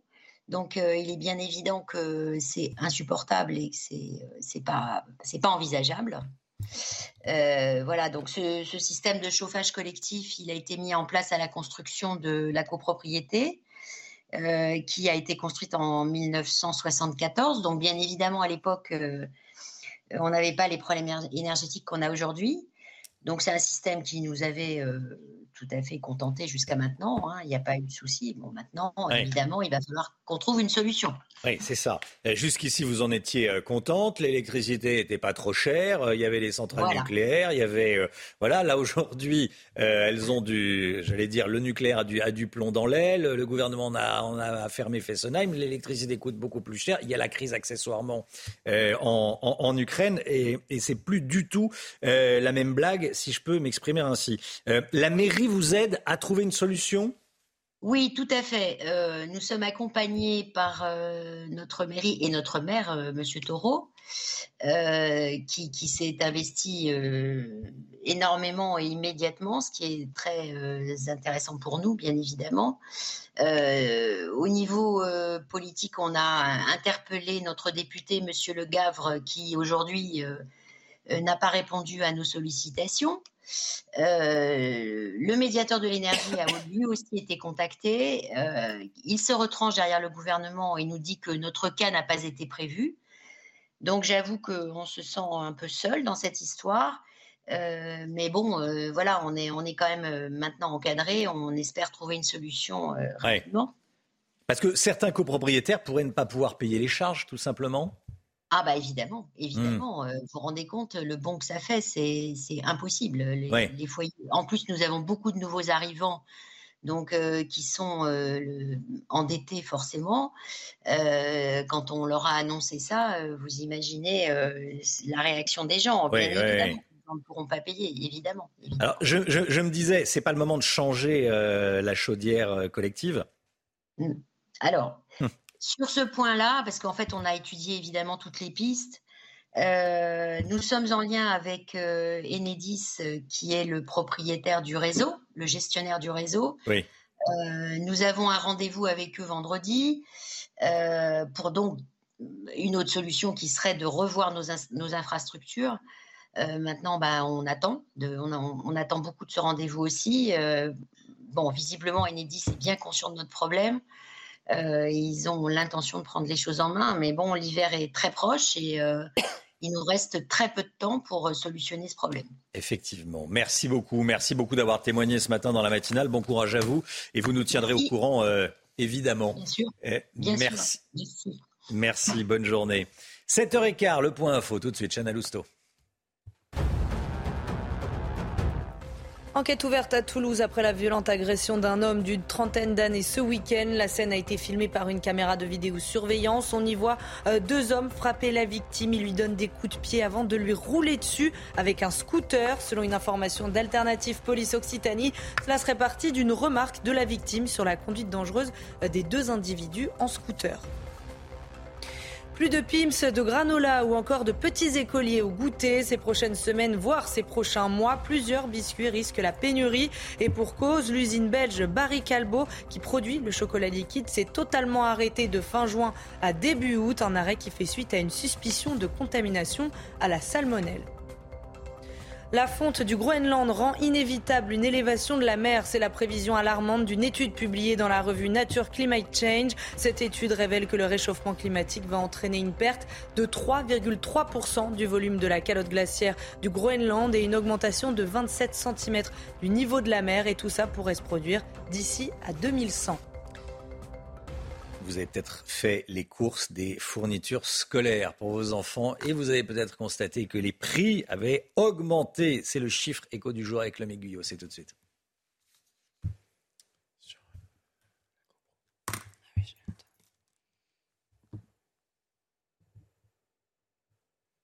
Alors, il devrait y avoir une petite publicité. Voilà, la petite publicité est partie. Elle venait de loin, là, hein, ce matin. Euh, c'est une conséquence de l'inflation que l'on connaît actuellement. Les prix des fournitures scolaires augmentent aussi. Euh, dans quelle proportion, le dans une proportion heureusement euh, encore inférieure à l'inflation, Romain, mais ça fait euh, bah, une catégorie de produits en plus à ajouter à la longue liste des produits dont les prix augmentent. Rien qu'hier, par exemple, c'est un peu tôt hein, pour en parler, on n'est que fin août, mais quand même, on a appris qu'en raison de la sécheresse, il fallait s'attendre à une forte augmentation des prix des sapins de Noël. Voilà, vous êtes prévenus, on ne peut pas faire de stock de sapins en avance, il faudra subir cette augmentation. On n'en est pas encore là, et pour parler de les faux sapins, mais les ah, vrais, non. mais les vrais, non, on peut pas on peut pas l'acheter en avance en profitant des prix bas. Revenons quand même à la rentrée, puisque ça, c'est l'actualité plus près de nous, avec là aussi son lot d'augmentation. On, on apprend par exemple que selon les dernières données de l'INSEE disponibles, eh bien, le contenu euh, du cartable n'échappe pas à la hausse des prix. La hausse la plus forte concerne la papeterie en raison d'une pénurie de pâte à papier, euh, papier dont les prix s'envolent. On est à plus 6,3% à un an, de même que pour les stylos et les crayons, autre poste en forte hausse, les calculatrices, plus 8,2%. Heureusement qu'on n'en change pas tous les ans. Et puis les cartables et les sacs à dos, plus 4,3%. Si jamais vous voulez limiter les dépenses de rentrée, deux conseils. D'abord pour les cahiers, privilégiés pour une fois le Made in France. La pâte à papier a moins augmenté en France qu'ailleurs. Et puis autre conseil, allez faire vos courses dans les papeteries pour les fournitures scolaires. On pourrait penser que c'est plus cher, eh bien non, c'est moins cher euh, qu'en grande surface et même que sur Internet pour un panier qui tourne autour de 90 à 100 euros pour les, fournitures. C'est intéressant d'aller voir ces euh, commerçants euh, de proximité.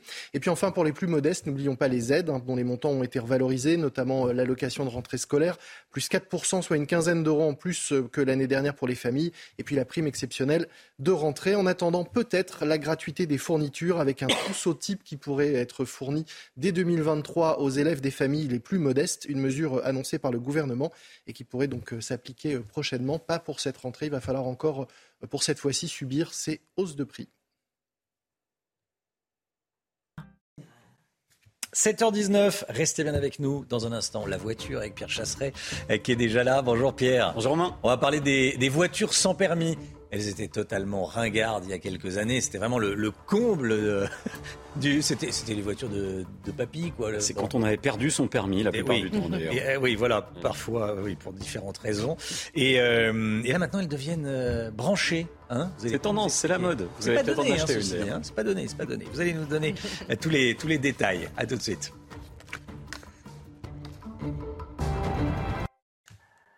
Le boom des ventes de voiturettes sans permis, les ventes explosent et à quelques jours de la rentrée, on revient ce matin, Pierre Chasseret, sur ce petit véhicule qui séduit de plus en plus les jeunes.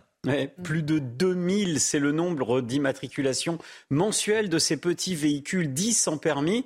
2000, ça veut dire qu'on part sur des perspectives annuelles, plus de 2000 sur des perspectives annuelles en 2022 de 20, entre 25 et 27 000 ventes. C'est une augmentation de 20% par rapport à l'an passé. C'est une augmentation de 60% des ventes par rapport à 2021. À titre d'exemple, on vend plus, on immatricule plus de petits véhicules sans permis en France dans l'année que de Renault Zoé électrique, plus la Peugeot i208 électrique. Ça paraît quand même fou. Eh bien, cette augmentation, elle est perpétuelle.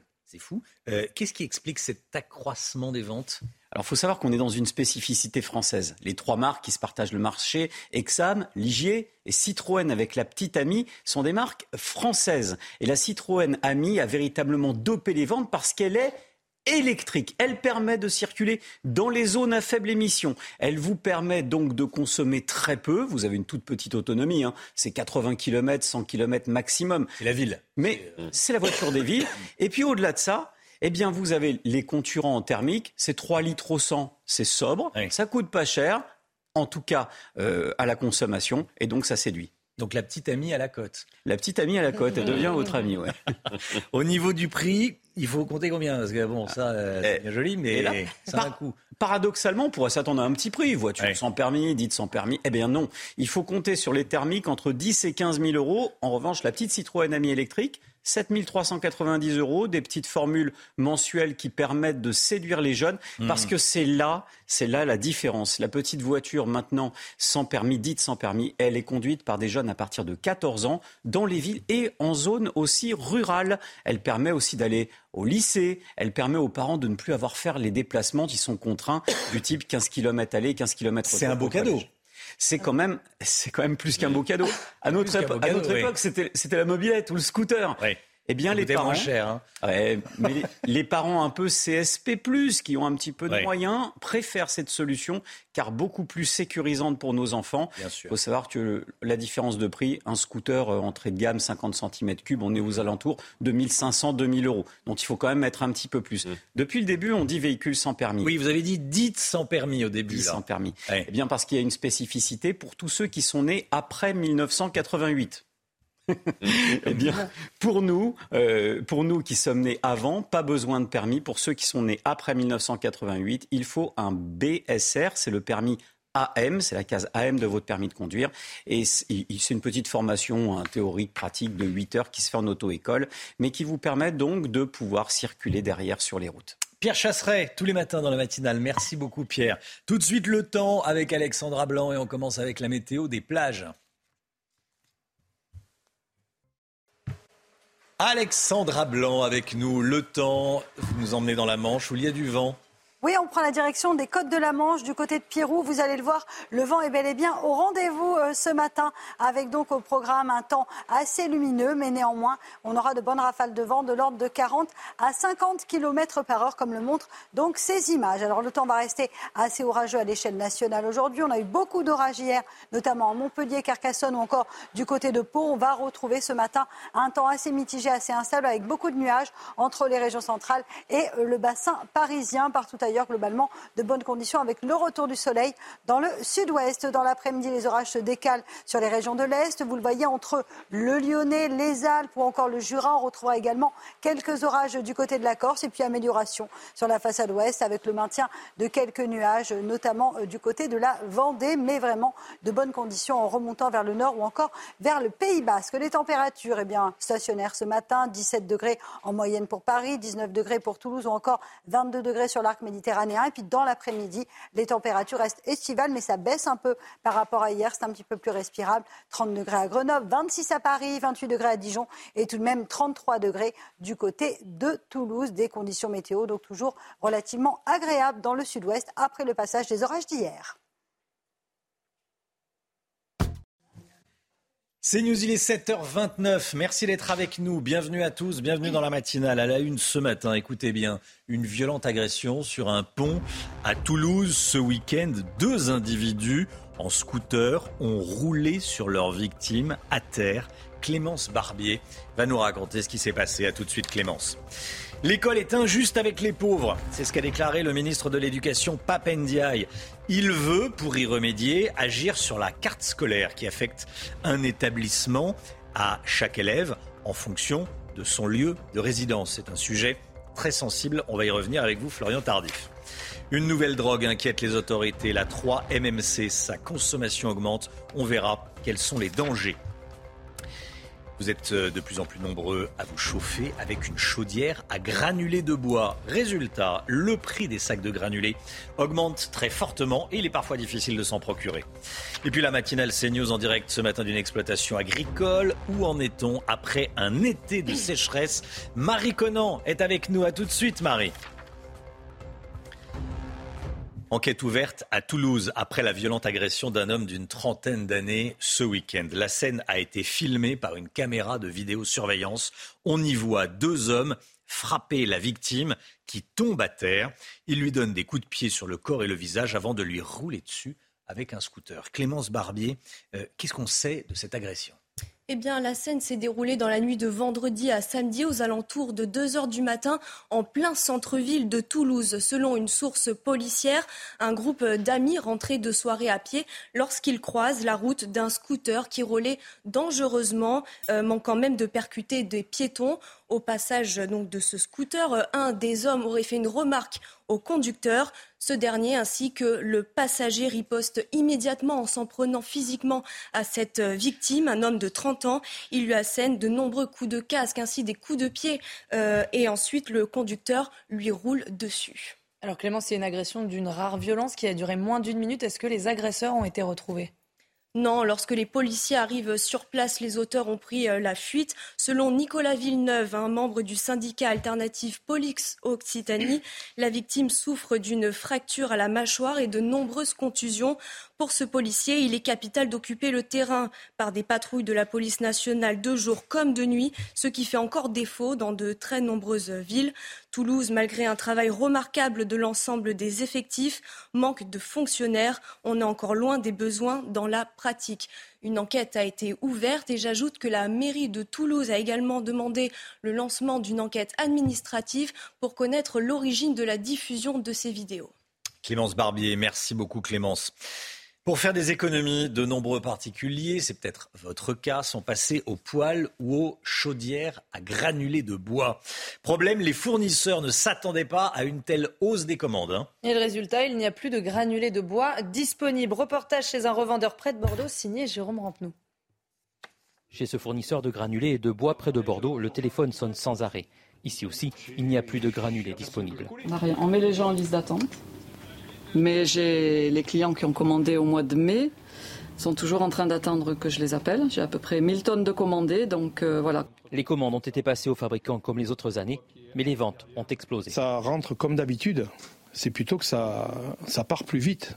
Voilà. Et donc, euh, les industriels ne peuvent pas doubler en l'espace de, deux mois leur capacité. Ils ont du mal à l'avoir parce que je pense que euh, ça s'est démocratisé et tout le monde, tout le monde met des, des pots à granules.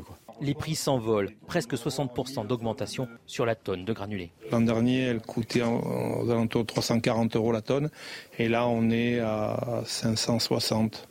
Certains viennent chercher du bois, il y en a encore, mais la demande est très forte et les prix eux aussi ont augmenté. J'ai l'impression que tout le monde se précipite un peu sur le bois. Je peux vous donner les prix par rapport à il y a deux ans, j'aurais dit du simple double.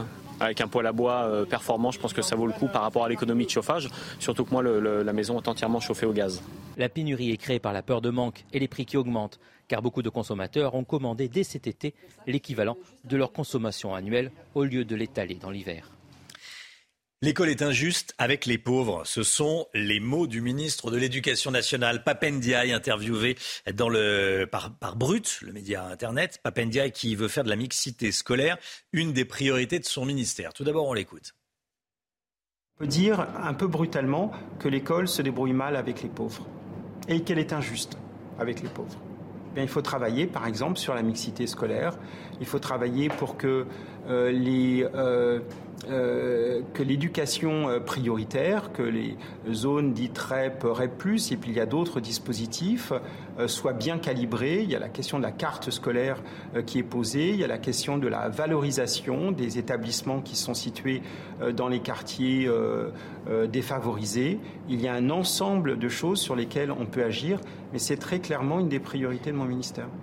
Florian Tardif. La carte scolaire, euh, le ministre Papendiaï de l'Éducation dit qu'il veut agir dessus. La mixité scolaire sont deux sujets très sensibles. Oui, on a compris que le ministre de l'Éducation nationale souhaite revoir en creux euh, le système de, la carte scolaire, qui est un héritage gaulien euh, des années 60, euh, dispositif qui affecte, on le rappelle, les élèves dans tel ou tel établissement selon plusieurs critères, dont notamment l'adresse des parents.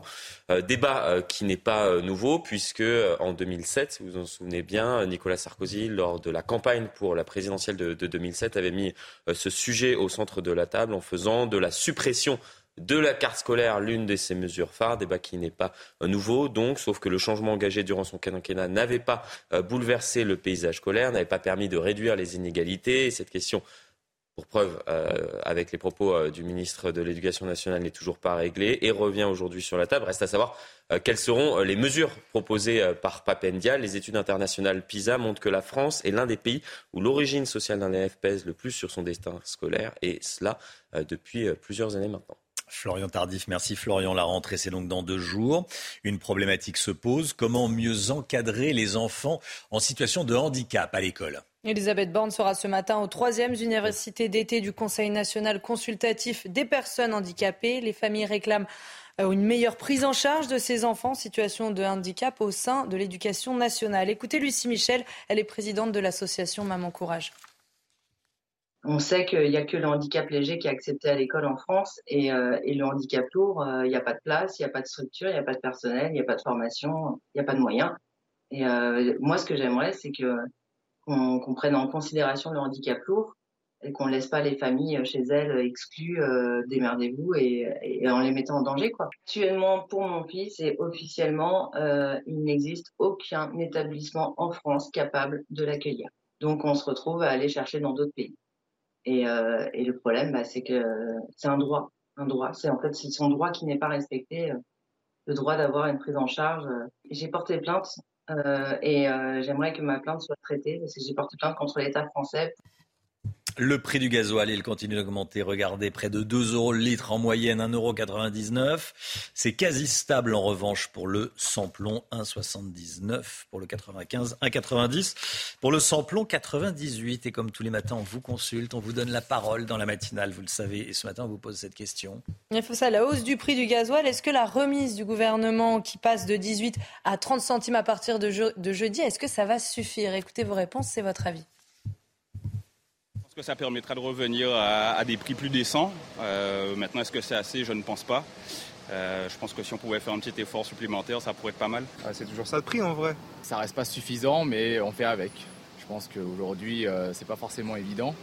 On sait que tout augmente et on essaie de faire au mieux. Quoi. Du moment que ça compense pas la, les prix qui étaient avant la hausse, clairement, clairement, c'est pas suffisant. On peut toujours rajouter des aides et des aides et des aides, mais est-ce qu'on va donner dans la poche gauche On va bien aller le prendre dans la poche droite. Donc, qui paye oui, c'est bien résumé, hein, l'homme Guyot. Hein. c'est vrai que, euh, de toute façon, c'est payé par l'État. Pas d'argent magique. Au, final, il n'y a pas d'argent magique. Voilà c'est payé par, euh, par l'État, donc par euh, les impôts et les taxes. Euh, l'actualité internationale, au moins 15 morts dans la zone verte à Bagdad, Chana. Hein. Des affrontements ont éclaté dans la zone ultra sécurisée de Bagdad tard dans la soirée hier, suite à un retrait politique du leader irakien chiite. Tirs d'armes automatiques et obus de mortier ont également fait 350 blessés. Dans un communiqué, la France appelle les partis à, je cite, la responsabilité et à cesser immédiatement les affrontements meurtriers. L'Irak qui est dans l'impasse politique depuis maintenant près d'un an. Restez bien avec nous, 7h39. Dans un instant, on va retrouver Marie Conan, qui est en direct depuis le début de la matinale d'une ferme, d'une exploitation agricole. Oula Je suis pas rassuré pour vous, Marie. Je sais pas si vous savez conduire un tracteur, mais bon, visiblement, en tout cas, vous, euh, vous avez l'air très à l'aise. Euh, donc, Marie Conan sur un tracteur et euh, dans une exploitation agricole en Seine-et-Marne. On est auprès des agriculteurs ce matin pour savoir comment se passent les récoltes, comment vont se passer les, les récoltes. Certaines ont déjà eu lieu, d'autres vont avoir lieu après l'été de sécheresse. À tout de suite. 8h moins le quart, bienvenue à tous, merci d'être avec nous. La matinale CNews en direct ce matin d'une exploitation agricole, d'une ferme en Seine-et-Marne. Après un été difficile marqué par la sécheresse, où en sont les récoltes? On rejoint tout de suite Marie Conan avec Pierre-François Altermat à la ferme de Lorécourt, à Arville, en Seine-et-Marne. Après deux mois de sécheresse, il a enfin plu à Arville, où vous trouvez Marie, mais la pluie arrive trop tard. Les dégâts de cet été vont être bien sûr compliqués à, rattraper. Euh, vous l'expliquez en images avec euh, le tracteur qui est, derrière vous, Marie. D'ailleurs, je, note que vous êtes plus au volant. Hein. Oui, justement, on va remonter dans le tracteur, le tracteur de Guillaume qui a gentiment, qui est agriculteur et qui a gentiment accepté de nous le prêter pour vous montrer les dégâts de la sécheresse de ces deux mois euh, sans pluie. Alors hop, je m'installe. C'est la première fois que je conduis un tracteur, donc soyez indulgents. Donc vous allez voir que quand on va rouler, ça va faire de la poussière et ça va nous montrer que si en surface le champ est, humide, parce qu'en ce moment il pluviote, à l'intérieur, c'est totalement sec. Et là, ça va être compliqué de, cultiver euh, quelque chose dans les mois à venir. Voilà, je ne sais pas si vous arrivez à percevoir la, poussière. Mais donc ça, c'est révélateur, hein, Guillaume, de, des deux mois de, sécheresse euh, intense. Hein. Oui, tout à fait. À cette période, on devrait préparer euh, le lit de semences, donc la terre pour les, futures semences qui vont être mises. Euh, le colza euh, qui reste longtemps dans les parcelles, euh, lui essaie de pousser mais souffre de la sécheresse. Il a besoin d'eau pour lever, commencer à se développer et on devrait en profiter pour pouvoir également mettre des engrais verts pour nourrir le sol et désherber naturellement. Et c'est des choses qu'on n'arrive pas à faire du fait de cette sécheresse. ça va être compliqué de, travailler dans ces conditions-là pour les, pour les mois à venir. Hein. Vous, vous êtes inquiet oui, tout à fait. Et, euh, le risque, c'est de passer d'un extrême à l'autre et d'arriver à une grande période de, pluie importante où on n'aura pas les capacités à réussir à, travailler le sol non plus dans de bonnes conditions. C'est ce manque d'alternance euh, sur lequel on était habitué historiquement que l'on perd est vraiment perturbant pour nous.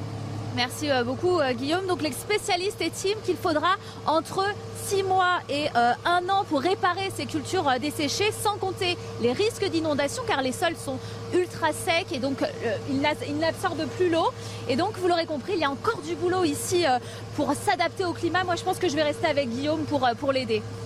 Bravo Marie Conan, vous conduisez, enfin je sais pas, c'est Guillaume qui va, qui va le dire, mais parfaitement. Bravo à, Pierre-François Altermat également pour les images tournées de façon quelque peu acrobatique. Pierre-François qui doit être installé, j'imagine, sur le marchepied du, du, euh, tracteur. Voilà. Et puis, plus sérieusement, on a vu le, euh, qui prouve cette sécheresse et cette terre extrêmement sèche et, euh, ces volutes de terre derrière le, tracteur. C'était ce que vous nous montriez, Pierre-François. Voilà la matinale CNews ce matin en direct de la Seine-et-Marne à la ferme de Lorécourt à Arville. Voilà, merci Marie Conan et Pierre-François Altermat.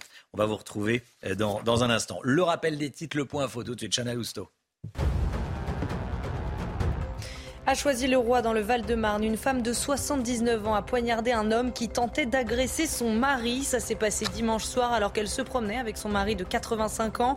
Trois hommes se sont jetés sur lui. Alors pour le défendre, la femme a sorti un petit couteau accroché à son porte-clés et a poignardé un des agresseurs. Les autres ont pris la fuite, grièvement blessés. Le malfaiteur a été transporté à l'hôpital avant de sortir et d'être placé en garde à vue.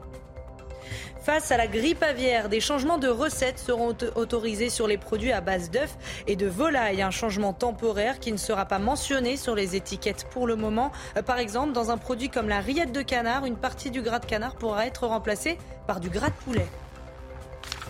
La guerre en Ukraine, une contre-offensive a été lancée cette nuit par les Ukrainiens dans le sud du pays. Objectif, reprendre la ville de Kherson, tombée aux mains des Russes au début de la guerre. Alors selon Kiev, les militaires ukrainiens ont l'avantage. La Russie, de son côté, affirme avoir repoussé les tentatives d'offensive. Merci Chana. Face au manque de profs en cette rentrée, on parle beaucoup de revaloriser les salaires des enseignants. Pour quel montant et de quelle façon? On voit ça tout de suite dans l'édito écho. Les salaires des profs vont être revalorisés, mais le gouvernement compte introduire une part variable. En clair, il faudra que les profs travaillent plus pour gagner plus. Est-ce un bon modèle euh, Lomique Guyot, qu'est-ce que vous en dites? Ça rappelle quelque chose en tout ah cas. Mais c'est vrai que c'est euh, l'un des enjeux hein. de, cette euh, rentrée scolaire, hein, revaloriser le métier de prof pour le rendre plus attractif. On a beaucoup dit qu'il manquait 4000 professeurs en cette rentrée, un chiffre qui semble important, même si rapporté quand même au nombre total d'enseignants en France, 870 000 en tout, ça représente moins de 0,5%.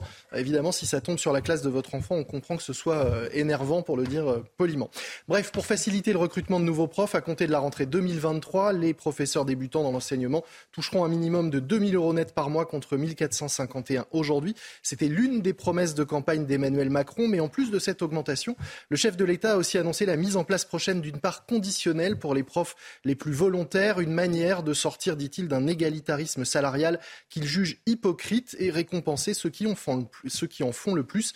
Un bonus qui pourrait représenter quand même jusqu'à 20% du salaire. Qu'est-ce que les professeurs devront faire pour euh, mériter ces 20% Eh par exemple, Romain, il faudra accepter de remplacer les autres professeurs lorsqu'ils sont absents, réaliser un suivi euh, individualisé des élèves, des aides aux devoirs et puis euh, accompagner les élèves dans le temps périscolaire au moment de la cantine, par exemple. C'est un programme qui ressemble furieusement à ce qui se fait en Allemagne depuis des années. Là-bas, les professeurs sont mieux payés qu'en France. Hein. Le salaire d'un professeur débutant, c'est 2700 euros net, soit près de 1000 euros de plus qu'en France.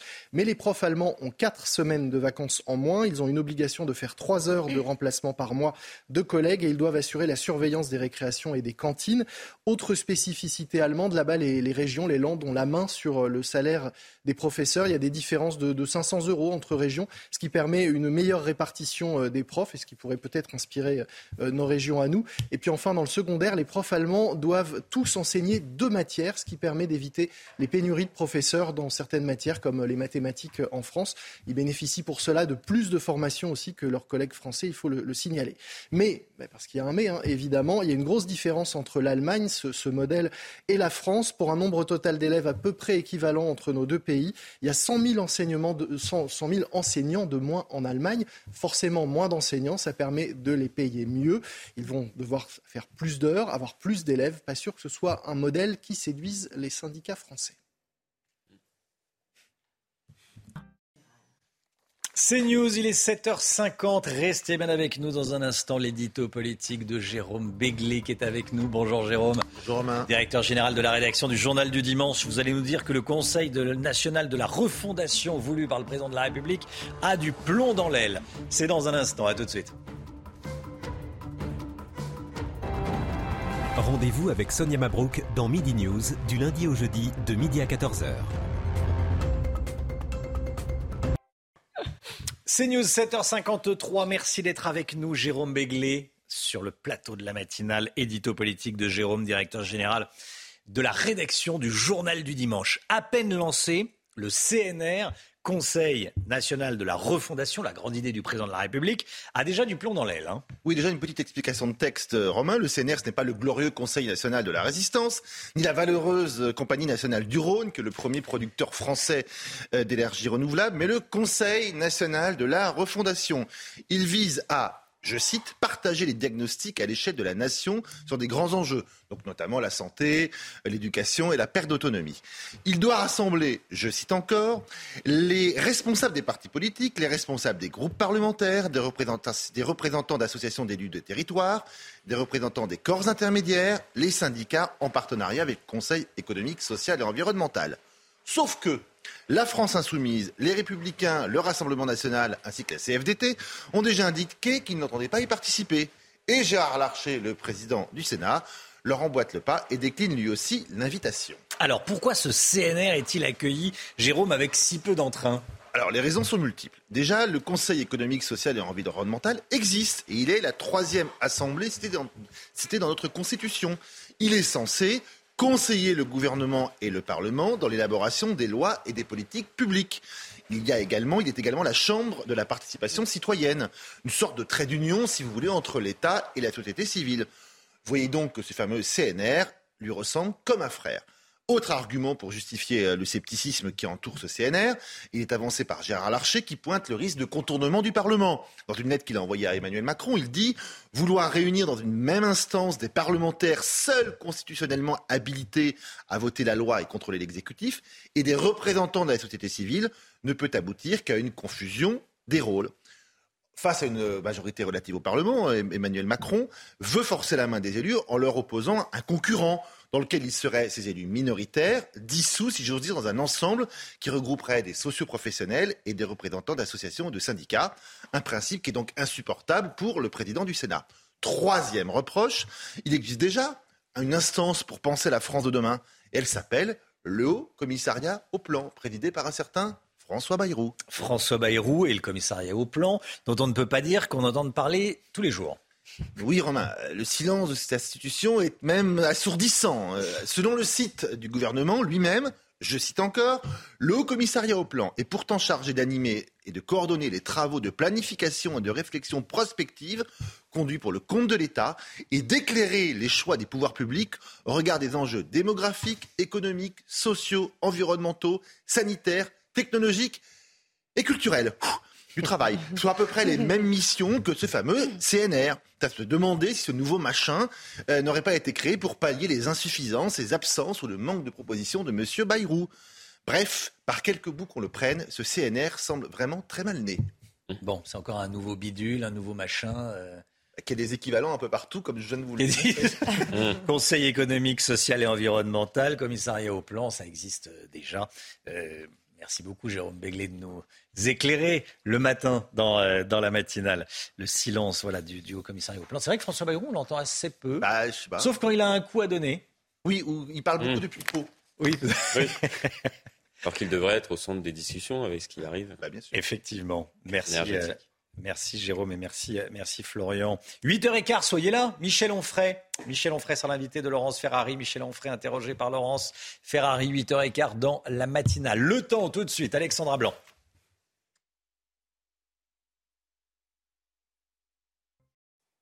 Des conditions météo une nouvelle fois orageuses en cette journée euh, de mardi. On a eu des orages hier, notamment euh, dans le sud-ouest. On va conserver cette instabilité, mais cette fois sur les régions de l'Est, avec, vous le voyez, ces pluies et ces orages qui vont donc se décaler entre les Alpes, le Lyonnais ou encore en allant vers la Côte d'Azur et la Corse, avec donc ce temps instable que vous retrouverez cet après-midi sur les régions de l'Est, avec localement des orages assez violents, accompagnés de fortes rafales de vent et avec ces orages, parfois l'équivalent d'une à deux semaines de pluie. En revanche, sur les régions de l'Ouest, regardez, retour à un temps beaucoup plus clément. On va retrouver néanmoins quelques nuages entre la Vendée et le Nord, mais globalement, les conditions météo resteront agréables avec même le retour du soleil pour Bordeaux ou encore du côté de Toulouse. Les températures, températures qui restent estivales, même si elles baissent un petit peu par rapport aux jours précédents. 26 à Paris, 33 degrés à Toulouse, 32 degrés du côté de Bordeaux. Ça reste donc très chaud dans le sud-ouest. Vous aurez 30 degrés à Grenoble ou encore 31 degrés du côté de Marseille. La suite du programme, encore des orages pour votre journée euh, de mercredi avec cette instabilité qui va donc de nouveau se reformer sur les régions de l'ouest avec donc quelques orages entre la Bretagne, la façade ouest ou encore en allant au pied des Pyrénées alors que l'on retrouvera un temps un peu plus clément entre la Côte d'Azur et les Alpes du Sud. Côté température, ça restera estival et toujours stationnaire au nord comme au sud. 7h59, bienvenue à tous. Merci d'être avec nous sur CNews à la une ce matin. Écoutez bien, des copropriétaires dans une résidence qui risquent de voir leur facture de chauffage multipliée par 10 cet hiver. Et oui, leur chauffage collectif est électrique. Il fonctionne à l'électricité. On est allé à leur rencontre. Les idées dites de droite progressent en France. C'est le résultat d'une étude de la Fondapol dévoilé par le Figaro ce matin. Le vote protestataire profite à Marine Le Pen, nous dira Florian Tardif. A tout de suite, Florian. Une nouvelle drogue inquiète les autorités.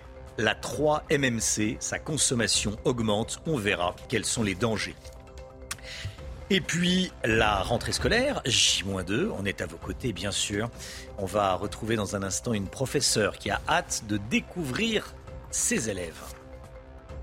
Ils risquent une augmentation de plus de, plus de 1000% de leur facture d'électricité. Ça se passe dans une copropriété à Coubron, c'est en Seine-Saint-Denis. Les 500 habitants sont très inquiets à quelques mois de l'hiver, Chana. Hein. Oui, certains ne pourront tout simplement pas payer un tel prix. Alors comment expliquer cette hausse? C'est bien parce que cette copropriété n'est pas protégée par le bouclier tarifaire. Toutes les explications dans ce reportage signé Augustin Donadieu, Alice Delage et Laura Lestrade. C'est une copropriétaire qui peine encore à le croire. À l'ouverture de son courrier, elle découvre la proposition de contrat de son fournisseur d'énergie et la surprise. Avec une augmentation de 1200%. 1200% d'augmentation. La facture annuelle de Stéphanie Margeau passerait de 466 euros à 5592 euros par an. Même chose pour les autres copropriétaires. Ils n'ont ils pas le budget pour se, pour se chauffer. Quoi. Donc la question va se poser, c'est euh, chauffage ou pas chauffage euh, Est-ce qu'il va falloir faire un crédit pour pouvoir payer son chauffage? Il y a une, réelle inquiétude de, toute de tous les copropriétaires, clairement. La particularité de cette résidence, un chauffage commun à l'électricité qui l'exclut du bouclier tarifaire prévu pour le gaz, avec en plus de cela un transformateur de type industriel. Ce transformateur a une puissance euh, considérée comme professionnelle, bien qu'en fait il desserve vraiment des particuliers. Ce, transformateur euh, livre l'électricité et le chauffage à 135 logements. La facture de l'hiver prochain atteindrait 330 000 euros pour l'ensemble de la résidence contre 49 000 actuellement. Les réunions avec les élus se multiplient. L'objectif Trouver une solution à ce problème qui pourrait se répéter en France. Outre la solution technique qui peut être trouvée, il faut qu'il y ait vraiment un amendement euh, qui englobe ce type d'exemple au niveau de ce bouclier tarifaire, qui euh, manifestement, ça a été omis, oublié complètement. Le ministère de la Transition énergétique, informé de la situation, assure avoir identifié le problème et tente de le corriger. Les Français sont de plus en plus à droite, c'est ce que révèle la dernière étude Fondapol, la Fondation pour l'innovation politique. Florian Tardif, on y revient avec vous. C'est euh, le Figaro qui euh, dévoile cette étude ce matin, et on y voit que, on y voit, on assiste à une droitisation de la France. Ça se vérifie dans les urnes et dans l'opinion. Oui, tout à fait. Deux choses. Premièrement, les Français sont plus nombreux à voter à droite. On l'a vu lors de la dernière élection présidentielle notamment, euh, lors euh, du euh, premier tour. Le total des voix obtenues par Marine Le Pen, Éric Zemmour, Valérie Pécresse, Jean Lassalle et Nicolas Dupont-Aignan représentaient 40,2% des suffrages exprimés. Il faut bien évidemment y ajouter les électeurs d'Emmanuel Macron se situant à droite de l'échiquier politique. On atteint alors 53,2% des voix. Ça, c'est le premier point.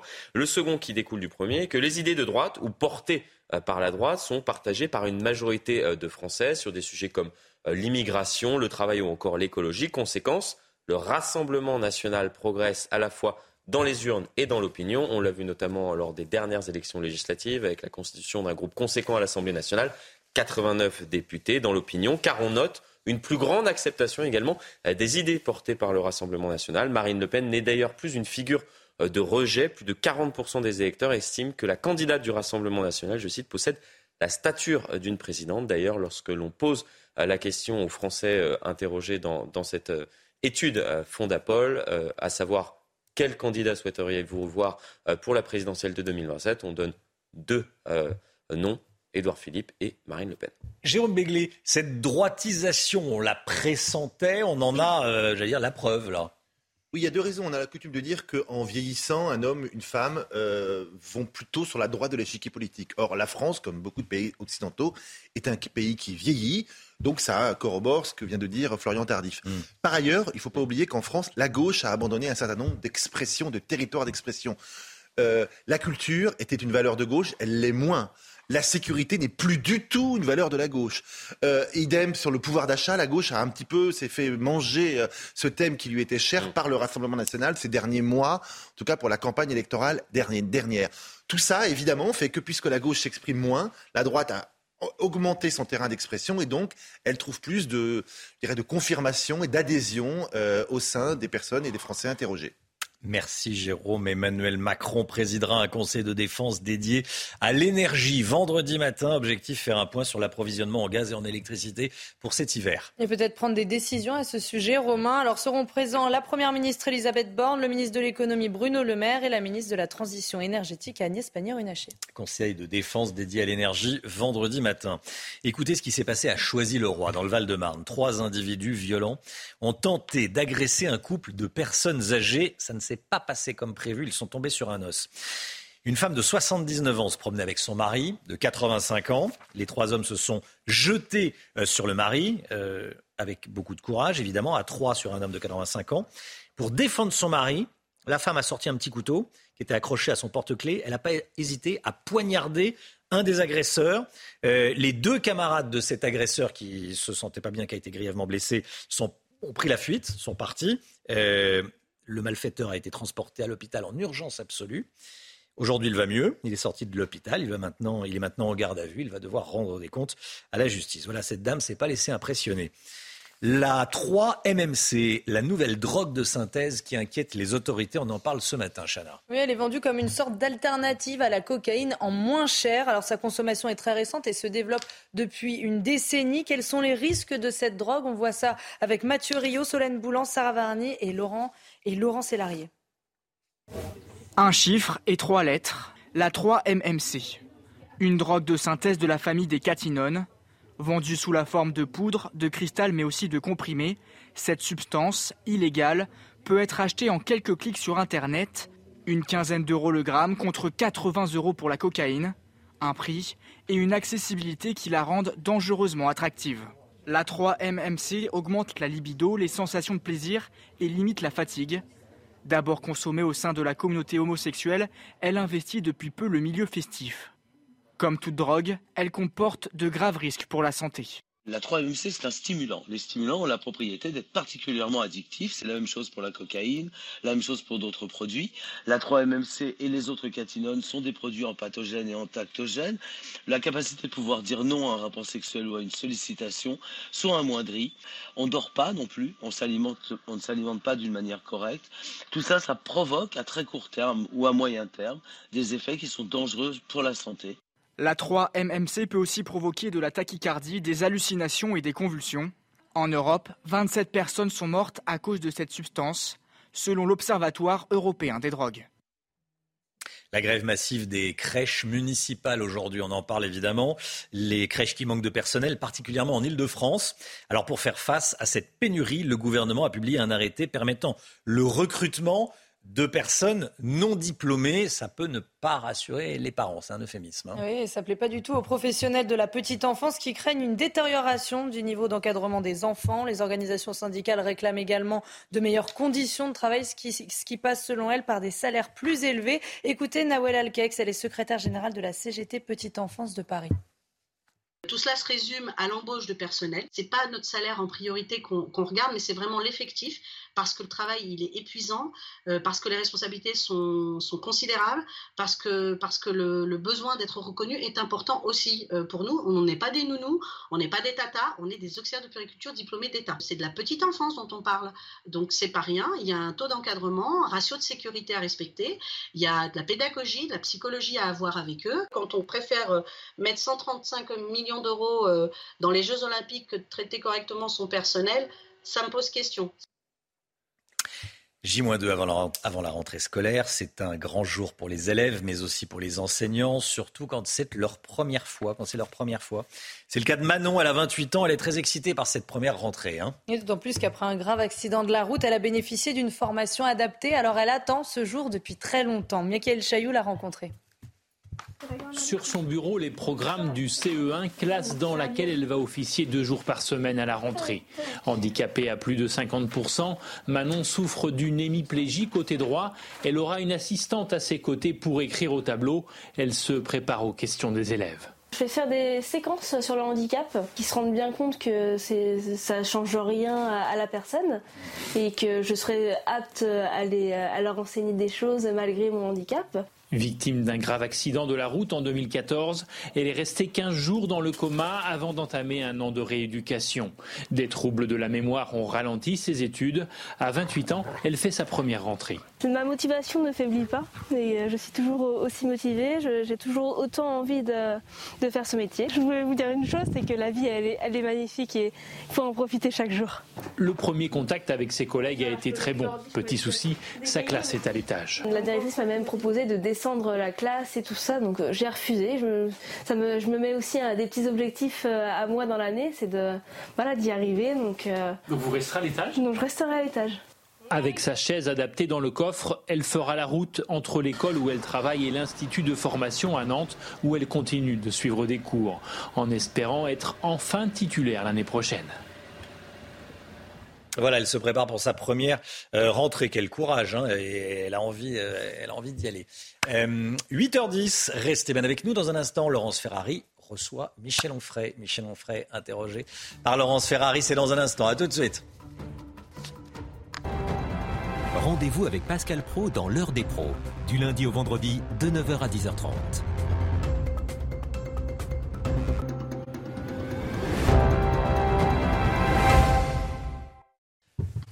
C'est News, il est 8h15. Bienvenue à tous. Laurence Ferrari, dans un instant, vous recevrez Michel Onfray. Mais tout de suite, c'est le rappel des titres, le point info. Chana Lousteau.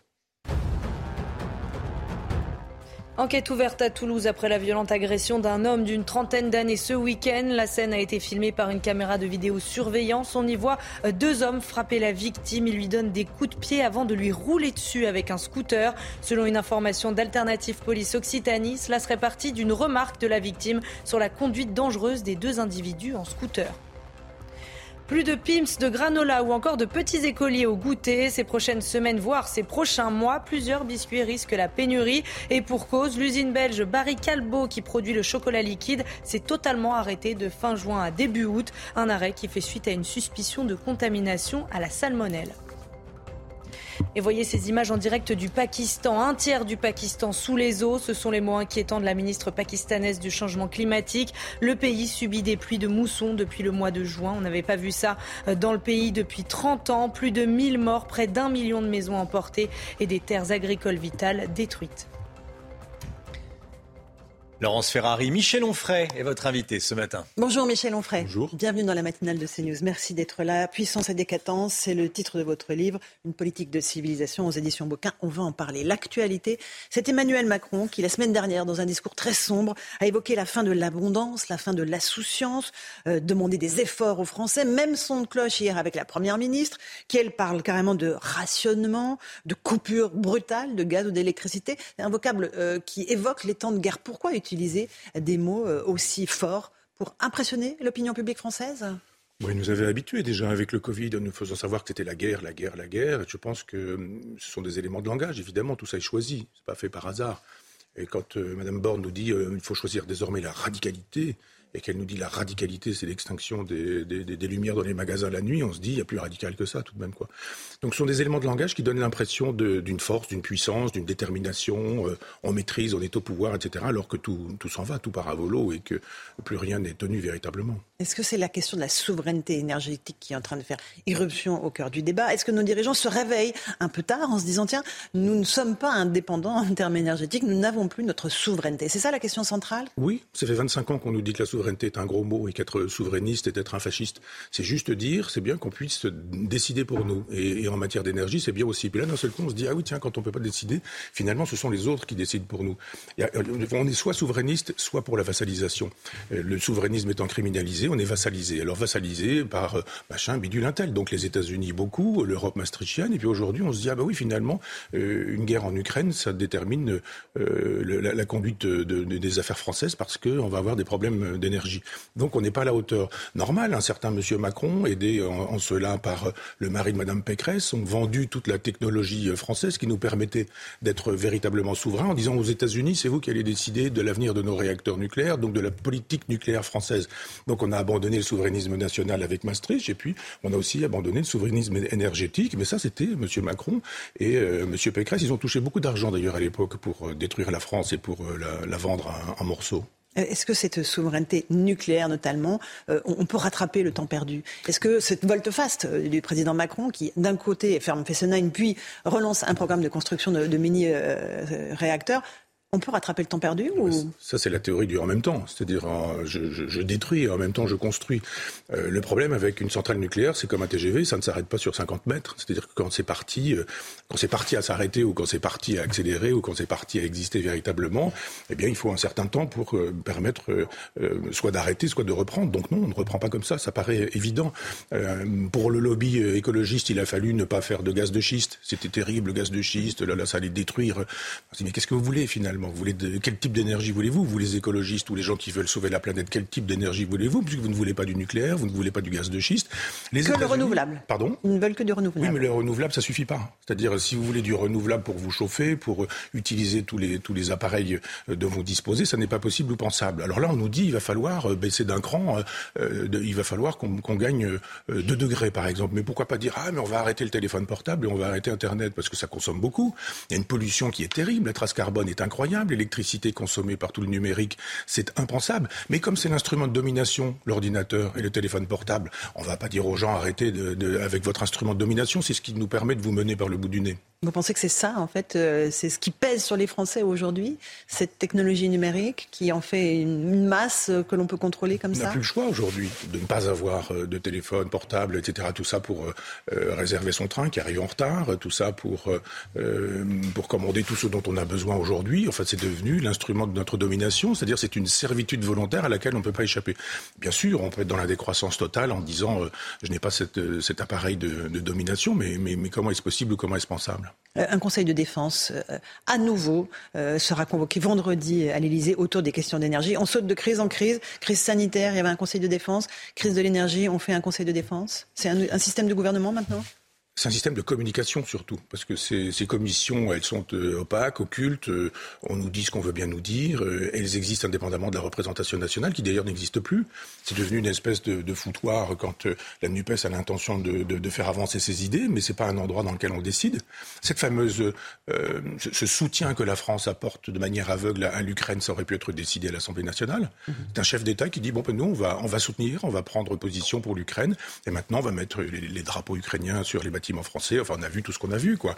Euh, je pense qu'on peut effectivement défendre l'Ukraine, mais c'est pas forcément notre guerre. Il faudrait qu'on nous explique pourquoi c'est notre guerre. Alors on sait bien, on a bien compris que c'est une guerre idéologique, que ce sont les États-Unis qui combattent. Le, le, c'est une guerre par procuration qui combattent euh, la Russie, que la Russie ne veut pas se faire euh, euh, maastrichiser, disons-le comme ça, ne veut pas de cette Europe de Maastricht avec ses valeurs, appelons ça aussi comme ça, des valeurs, et qu'il y a un véritable combat et qu'on ne le dit pas clairement. Donc là encore, selon la logique de Macron, euh, en même temps on fait la guerre et on n'a fait pas. Mmh. Donc euh, la véritable guerre, elle est faite euh, contre un certain type d'Europe, et puis euh, la fausse guerre, elle est faite contre les, les, ampoules électriques la nuit ou contre les enseignes lumineuses. Et, et évidemment, on, on détourne l'attention des Français parce que les, les, vrais problèmes sont effectivement, comme vous l'avez dit, dans le défaut de souveraineté nationale. Jusqu'à quand les Français seront d'accord pour payer le prix de cet engagement euh, pour soutenir l'Ukraine et pour contrer la Russie, en sachant que les sanctions aujourd'hui pénalisent assez peu la Russie et, et beaucoup plus euh, l'Occident Ils n'ont pas le choix, les Français. Comment, voulez-vous dire euh, vous, ne soutenez pas ou vous ne soutenez plus De toute façon, euh, j'ai vu récemment que Macron avait acheté un nombre considérable de blindés pour le maintien de l'ordre. Quand on achète ce genre de matériel, c'est qu'on a l'intention de s'en servir. Ça veut dire qu'il va continuer à faire sa politique. Souvenez-vous, Marisol Touraine, qui ne savait pas qu'elle était enregistrée au moment où, où, où, Macron devient président de la République pour la seconde fois, elle lui serre la main, puis elle lui dit maintenant tu vas pouvoir faire ce que tu veux. Tout est dit là socialiste, hein, cette dame, elle aussi vient du socialisme. Enfin, tous ces gens qui disent en gros, tu vas pouvoir faire ce que tu veux. Mais et le peuple français? Le peuple n'a pas le choix. Alors si effectivement le peuple descend dans la rue, il se fait euh, tabasser par euh, Macron et le pouvoir. De toute façon, les socialistes au pouvoir auraient fait la même chose. Tous les gens qui défendent Maastricht le défendent avec des blindés. Euh, ou alors, les gens qui descendent dans la rue se font récupérer par Mélenchon, qui veut absolument être calife à la place du calife. Lui, il y a à peu près que ça qui l'intéresse. Quand il y a une élection, il veut la gagner. Quand il la perd, il dit qu'il a gagné. Quand elle est terminée, il dit qu'il en faut une nouvelle. Quand tout existe et que l'Assemblée nationale a, bien voté et, qu'il n'en est pas, il dit qu'il va falloir recommencer. Il va bientôt falloir quand même qu'on on annule le, le, le, vote des électeurs. Donc les Français, que vous voulez qu'ils fassent entre les, blindés de Macron et puis les délires personnels et mégalomaniaques de Mélenchon C'est difficile de pouvoir dire qu'on n'est pas d'accord. Est-ce qu'une jacquerie est envisageable? On voit qu'en Grande-Bretagne, il y a un mouvement, euh, des manifestations, ils ne veulent plus payer leurs factures d'électricité tant elles ont explosé. On peut imaginer ça en France. Certains petits maires déjà disent, nous on ne payera pas, on ne peut pas payer la facture d'électricité, elle a explosé. Oui, mais la jacquerie, comment, comment est-ce que vous faites la jacquerie L'État ne fonctionne pas. Moi, j'ai pris le train l'autre jour, il est arrivé en retard, je suis allé chercher mon courrier, il n'existait plus, j'avais payé pour un transfert, il n'y a eu de transfert, etc. L'État n'existe plus. Mais alors, quand il s'agit de vous mettre un coup sur la tête, l'État, il existe véritablement. C'est-à-dire quand il a fallu faire payer 135 euros aux grand-mères qui avaient oublié de leur autorisation de personnel de sortie, alors là, l'État fonctionne. C'est-à-dire que si vous êtes dans la jacquerie, là, vous allez rencontrer l'État. Vous allez rencontrer les impôts, vous allez rencontrer la police, vous allez rencontrer la gendarmerie. Non pas que la gendarmerie ou la police ne fassent pas leur travail, mais ils ont des supérieurs qui leur disent comment il faut faire leur travail. C'est-à-dire aller taper sur les gens qui sont modestes, ça c'est facile, ils vont pas vous répondre, et puis laisser faire un petit peu tous ceux dont vous parlez un peu le matin sur ces news, dont on voit que la nuit, ils ont tabassé, roulé en scooter sur quelqu'un, donné des coups de poignard, égorgé, etc. Euh, la Fondation Fondapol euh, estime que les Français sont de plus en plus à droite. Euh, est-ce que c'est une réalité pour vous ou est-ce qu'ils veulent juste, ces Français, que l'État régalien fonctionne, ce que vous venez de décrire? Moi, je ne crois pas que les Français soient de plus en plus à droite. Je crois qu'ils ont de plus, en, plus de bon sens. Et que quand vous dites ce serait bien qu'à l'école on apprenne à lire, à écrire, à compter, voire à penser éventuellement, eh bien on vous dit oh là là, quel type de droite? Ça veut dire que quoi? À gauche, on n'a pas envie qu'à l'école, on apprenne à lire, à écrire, à compter, à penser. Quand vous dites ce serait bien quand même que quand on a une jeune fille qui s'en va faire un petit tour avec les copines le soir, elle puisse rentrer sans risquer de se faire violer, agresser, insulter dans la rue, on dit oh là là, quel type de droite, etc. Ça veut dire qu'à gauche, on estime qu'on doit pouvoir violer les jeunes filles, agresser les jeunes filles, etc. Donc moi, j'en ai un petit peu assez que quand on avance des logiques de bon sens ou des propos de bon sens, on passe pour un type de droite, voire d'extrême droite. Ce sont des gens qui veulent qu'à l'école... qu'on vous fait parfois? Bah, Pas parfois, tout le temps. Mmh. J'ai l'habitude, et ça m'est égal. Je peux être méprisé par des gens méprisables, ça me va tout à fait. Mais il y a un moment donné où on se dit, mais euh, à l'école, euh, à l'armée, dans la police, euh, dans, la, dans, dans, les hôpitaux, on aimerait bien que ça puisse bien fonctionner. Si dans les hôpitaux, on dit ce serait bien que la santé publique fasse la loi, on dit, oh, quel type d'extrême droite, c'est quand même incroyable, ce fasciste. On dit, alors qu'est-ce que vous voulez, vous, à gauche, qu'à l'hôpital, ça ne fonctionne pas? Bah, Vous devriez être heureux, c'est le cas. vous ne voulez pas que ça fonctionne à l'école, vous devriez être heureux, ça fonctionne pas non plus. Vous avez des illettrés. Et vous avez même des ministres, quand ils font des, quand ils font des tweets, font des tweets avec des fautes de grammaire, de style, de syntaxe et d'orthographe.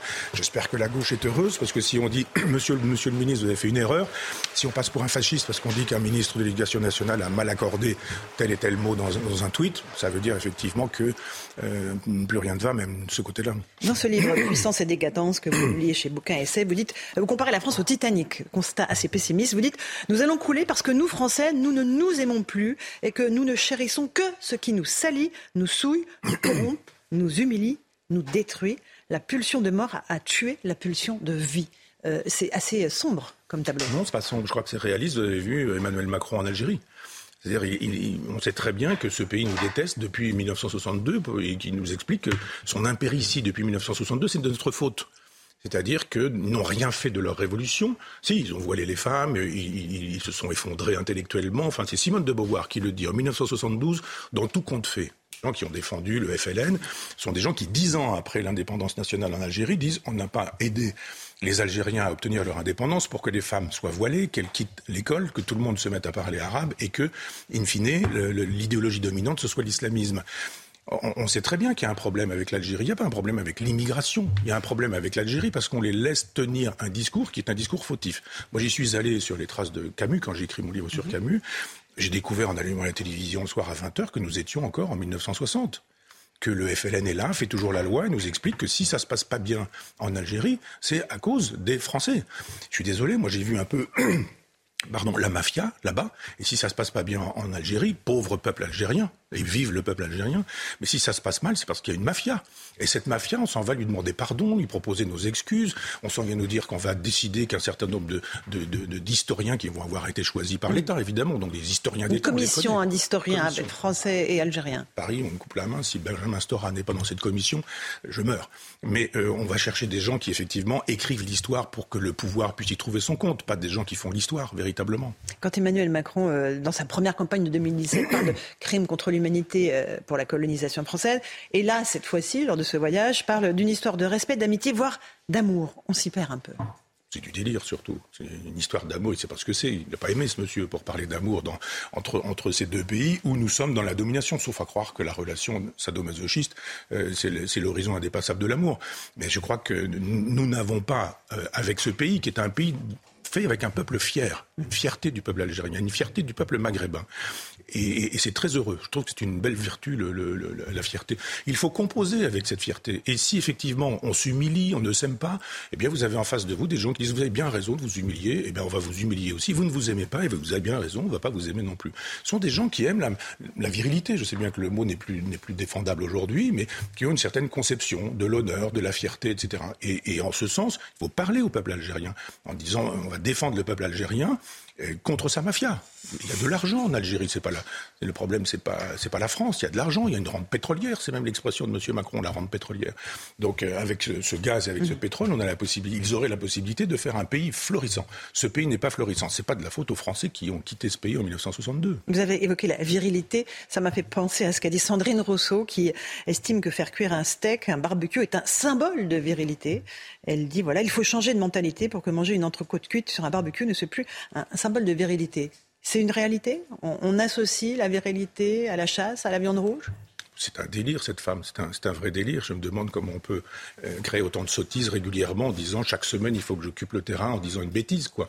Euh, c'est cette façon d'imaginer qu'il y a du féminisme partout, il y a de la phallocratie partout, que en permanence, dès que vous faites quelque chose, si vous avez, des copains et que vous faites un, barbecue, vous êtes en train d'illustrer la grande phallocratie qui existe depuis le néolithique. Enfin, c'est un peu n'importe quoi.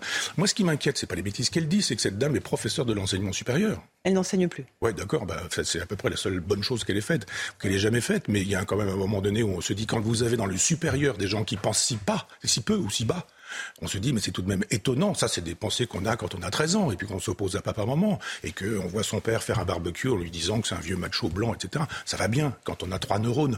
Mais quand on vient de l'enseignement supérieur, c'est quand même assez sidérant et surtout qu'on draine derrière soi un nombre considérable d'électeurs. Euh, justement, euh, vous avez vos universités d'été trop populaires euh, ce week-end à Uzès. Le féminisme à l'épreuve du wokisme, c'est un des ateliers qui, sont organisés. Il y a beaucoup de choses aussi, l'Europe face à la guerre, victimisation, repentance et assimilation. C'est l'occasion quoi de, de rassembler les cerveaux, de penser, de penser la société? Oui, ça peut être tout ça. C'est l'occasion de dire que le souverainisme n'est pas une grossièreté, qu'on le voit, on l'a vu avec le Covid, on le voit avec l'énergie, on le voit avec l'alimentation. Enfin, la souveraineté, elle est nécessaire partout, elle est présente nulle part.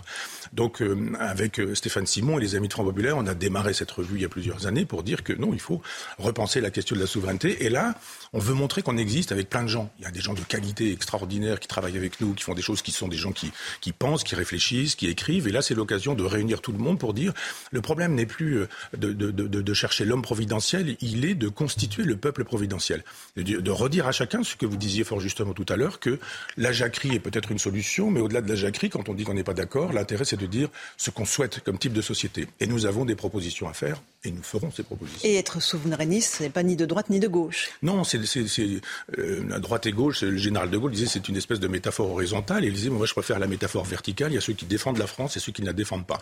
Ceux qui défendent la France, quelle que soit leur couleur, leur religion, leur origine, quelle que soit leur, façon de, vivre, de penser, ils sont avec nous et on défend la France. Puis ceux qui n'aiment pas la France, qui la détestent, qui cherchent toutes les occasions de la, de la mépriser, alors ceux-là ne sont pas nos amis. Merci Michel Onfray d'être venu faire votre rentrée sur CNews, Puissance et décadence, une politique de civilisation aux éditions Bouquin Essai. Merci beaucoup. Bonne journée à vous. À vous Romain Nézard pour la suite. C'est News, il est 8h30. Bienvenue à tous. Merci d'être avec nous. Merci à vous, Laurence Ferrari, à votre invité, Michel Onfray. À la une ce matin, cette violente agression sur un pont à Toulouse ce week-end. Ça vous fait énormément réagir. On vous en parle depuis le début de la matinale. Deux individus en scooter ont roulé sur leur victime à terre. Clémence Barbier, vous allez nous, nous raconter dans un instant ce qui s'est passé. On ne devient pas prof en quatre jours. Le ministre de l'Éducation, Papendiaï, a tenu à rassurer ce matin. Il parle de ses professeurs formés en quatre jours. On va y revenir avec vous, Florian Tardif. A tout de suite, Florian. Vous êtes de plus en plus nombreux à vous chauffer avec une chaudière à granulés de bois. Résultat, le prix des sacs de granulés augmente très fortement. Il est parfois difficile de s'en procurer. Et puis la matinale CNews ce matin en direct d'une exploitation agricole en Seine-et-Marne. Où en est-on après un été de sécheresse? Vous êtes Marie Conan. On va vous retrouver dans, un instant euh, dans une euh, ferme qui produit des betteraves à sucre. Voilà, pour ceux qui n'auraient pas euh, reconnu les, les betteraves à sucre. A tout de suite. Enquête ouverte à Toulouse après la violente agression d'un homme d'une trentaine d'années ce week-end. La scène a été filmée par une vidéo de caméra surveillance. On y voit deux hommes frapper la victime qui tombe à terre. Il lui donne des coups de pied sur le corps et le visage avant de lui rouler dessus avec un scooter. Clémence Barbier avec nous. Euh, Clémence, qu'est-ce qu'on sait de cette agression? Eh bien, Romain, l'agression s'est déroulée vers 2 heures du matin en plein centre-ville de Toulouse, hein, dans la nuit de vendredi à samedi. Selon une source euh, policière, un groupe euh, d'amis rentrait de soirée à pied lorsqu'ils euh, croisent la route donc de ce scooter.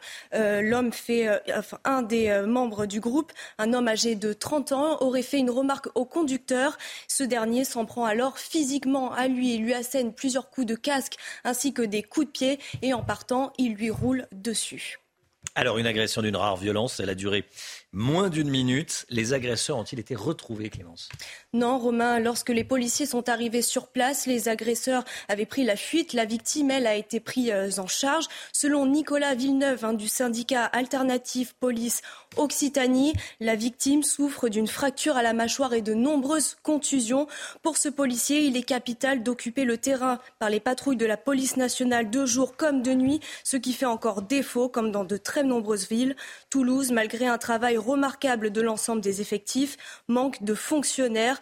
On est encore loin des besoins dans la pratique. Hein. Une enquête a été euh, ouverte et euh, j'ajoute que la mairie de Toulouse a de son côté demandé l'ouverture d'une enquête administrative pour afin d'identifier l'origine de la diffusion de cette vidéo sur les réseaux sociaux. Clémence Barbier, merci beaucoup Clémence.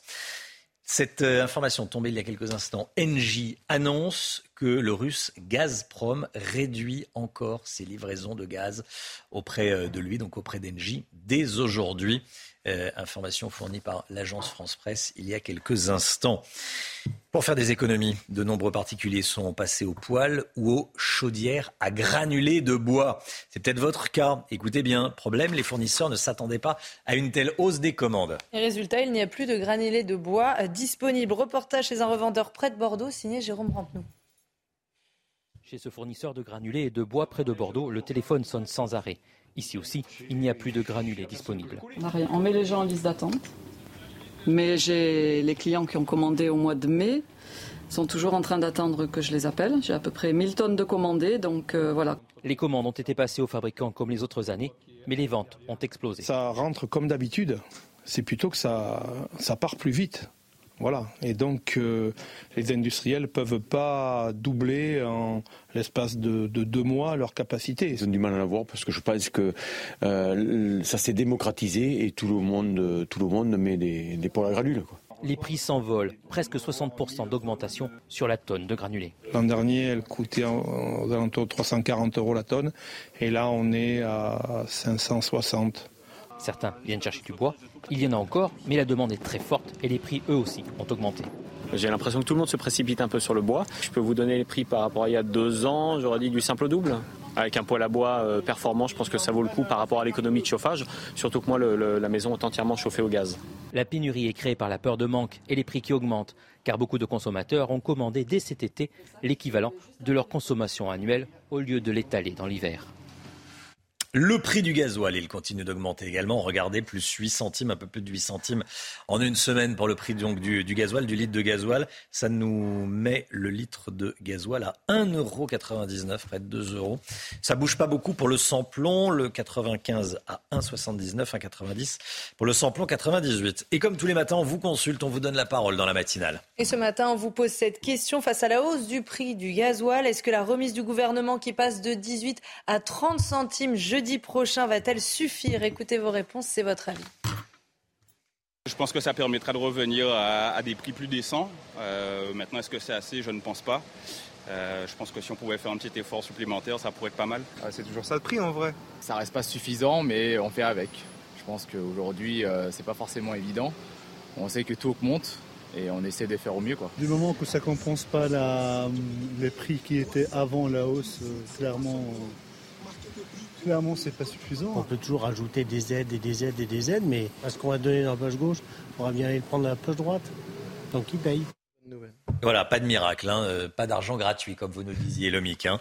Si, euh, si, on nous donne, si l'État nous donne une prime, Forcément, soit c'est de l'argent qui ne rentre pas, soit c'est effectivement euh, des taxes en plus. Des taxes ou des, ou des impôts euh, en plus. On ne devient pas prof en quatre jours. Bon, ce sont euh, les mots du ministre de l'Éducation nationale. Pourquoi il a dit ça, Papendiaï? Eh bien parce que, vous le savez, il y a des contractuels qui sont formés en quatre jours. Certains ont des expériences d'éducation, mais bon, ils sont formés en quatre jours pour devenir prof. Le ministre qui assure que la grande majorité d'entre eux a déjà enseigné les années précédentes. Écoutez on ne devient pas prof en quatre jours, mais la grande majorité des enseignants contractuels a déjà enseigné l'année dernière, plus de 80% euh, d'entre eux. Et puis le volume d'enseignants contractuels reste très mesuré. On parle de 1% dans le premier degré et de 6,5 à 8% dans le second degré. C'est plus que ce qu'il faudrait, bien entendu, mais au regard de la masse globale des enseignants, des 859 000 enseignants, le pourcentage d'enseignants contractuels demeure faible.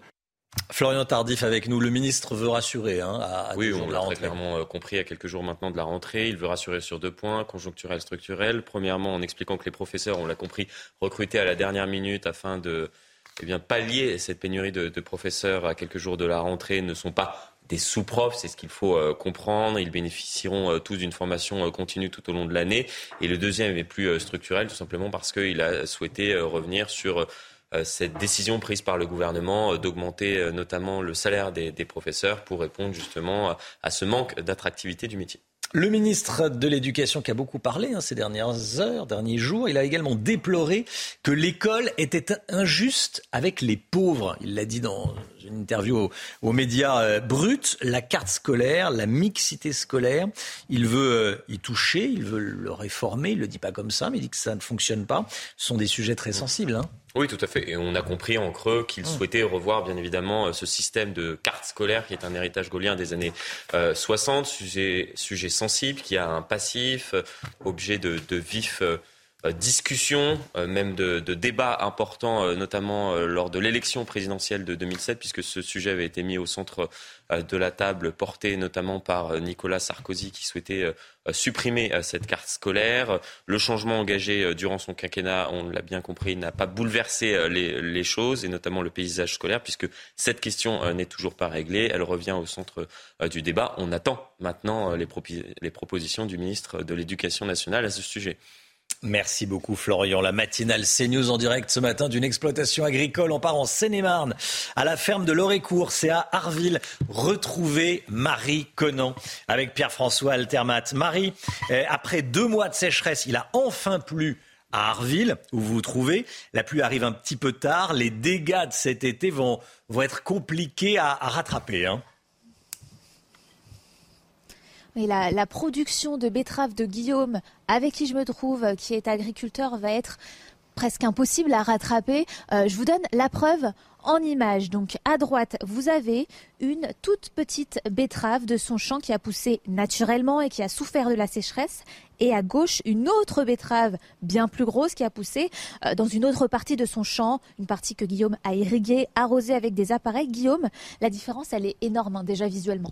Oui, bien sûr, même un, non-initié se rend compte. On, voit bien que la production de sucre qui va en découler ne sera pas la même dans une petite betterave où dès 8 euh, heures du matin, on voit bien que les feuilles sont déjà flétries, euh, la production ne se fait pas, alors que celle-ci, euh, qui a eu de l'eau pour compenser le manque de pluie, est, en pleine vigueur, est en train de se développer, continue à produire du sucre naturellement, qui permettra d'avoir de, vraiment du sucre de qualité. Pourtant, c'est les mêmes produits. C'est les mêmes produits, c'est le même travail, c'est la même semence, c'est la même terre. La seule différence, c'est qu'il y en a une qui a eu de l'eau pendant l'été euh, grâce à l'irrigation qui a pu compenser ce manque d'eau. Et l'autre partie n'a pas eu d'irrigation et donc a souffert du sec. La solution ne serait pas tout simplement d'irriguer la totalité de vos récoltes?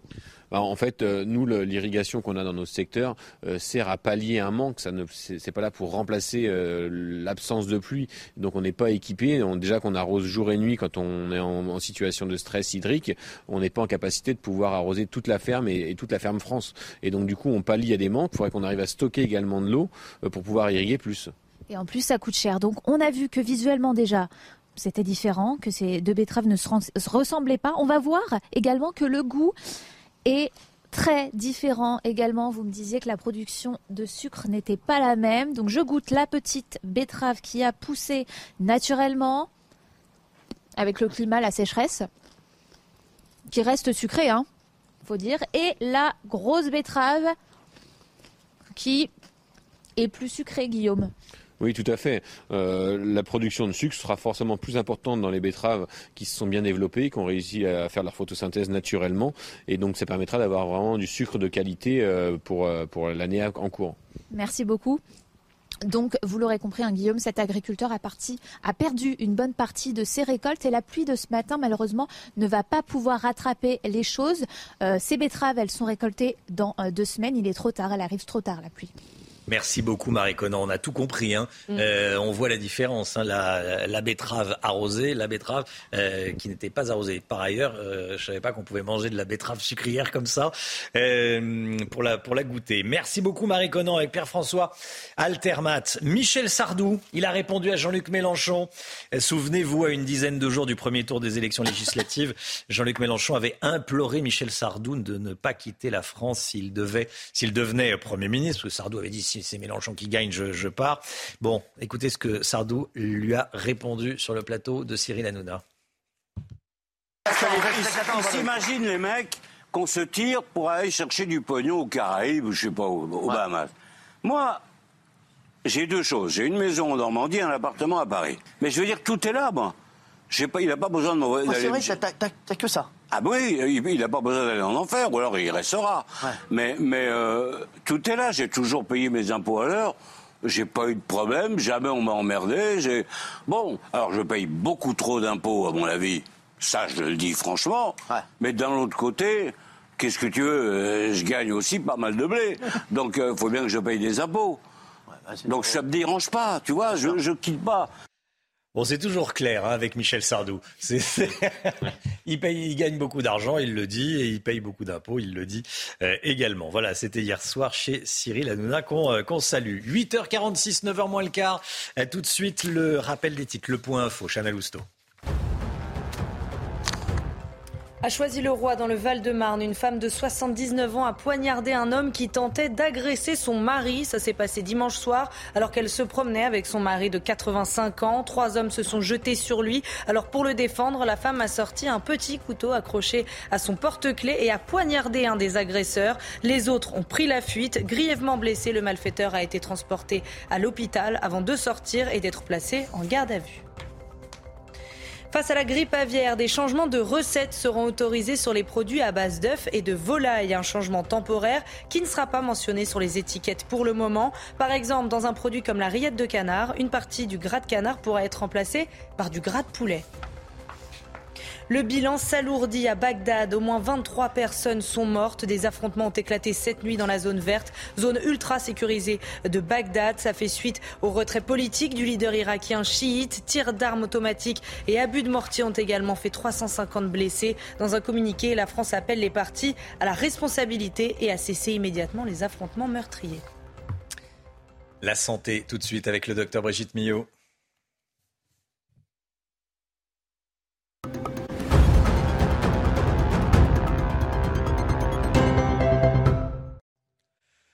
Docteur Brigitte Millot, bonjour Brigitte.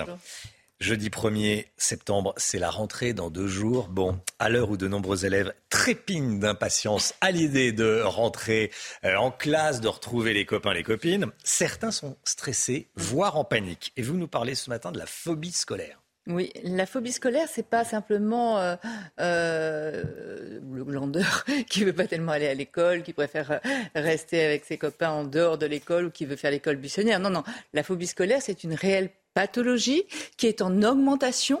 Et le Covid n'a pas arrangé les choses, on va y revenir. Hein. Euh, c'est une pathologie, c'est une vraie souffrance. Et contrairement aux autres dont on vient de parler, là, en fait, l'enfant veut aller à l'école, aime l'école, mais ne peut pas. Il est pris d'une espèce de peur panique, d'une réelle phobie hein, qui peut créer, euh, comme vous l'avez dit, des angoisses, des crises de mmh. panique. Hein. Il n'y arrive pas. Certains, alors attention, il n'y a pas de comparaison entre un enfant et un cheval, hein, mais certains comparent ça justement au cheval qui arrive au galop et qui refuse l'obstacle. Vous voyez mmh. C'est pour lui, c'est une peur euh, totale, irrationnelle, mais un blocage complet il ne peut pas y aller et ça le rend malade. Et ça peut avoir des répercussions terribles sur toute la famille, sur les parents, sur la fratrie. Vous imaginez bien un enfant qui n'est plus scolarisé, après qui refuse d'aller à l'école. l'école l'impressionne, lui fait peur Alors, la difficulté, c'est justement d'arriver à poser le bon diagnostic. Euh, parce qu'en fait, il y a des, symptômes qui sont très variés et il y a des causes qui sont très variées. On va, on va voir les deux. Commençons par les symptômes. Il peut s'agir de symptômes physiques, ça peut être des nausées, ça peut être des vomissements, des maux de ventre, mais ça peut être aussi des vertiges, des migraines, des maux de tête terribles. Donc faites attention si votre enfant vous parle de ça.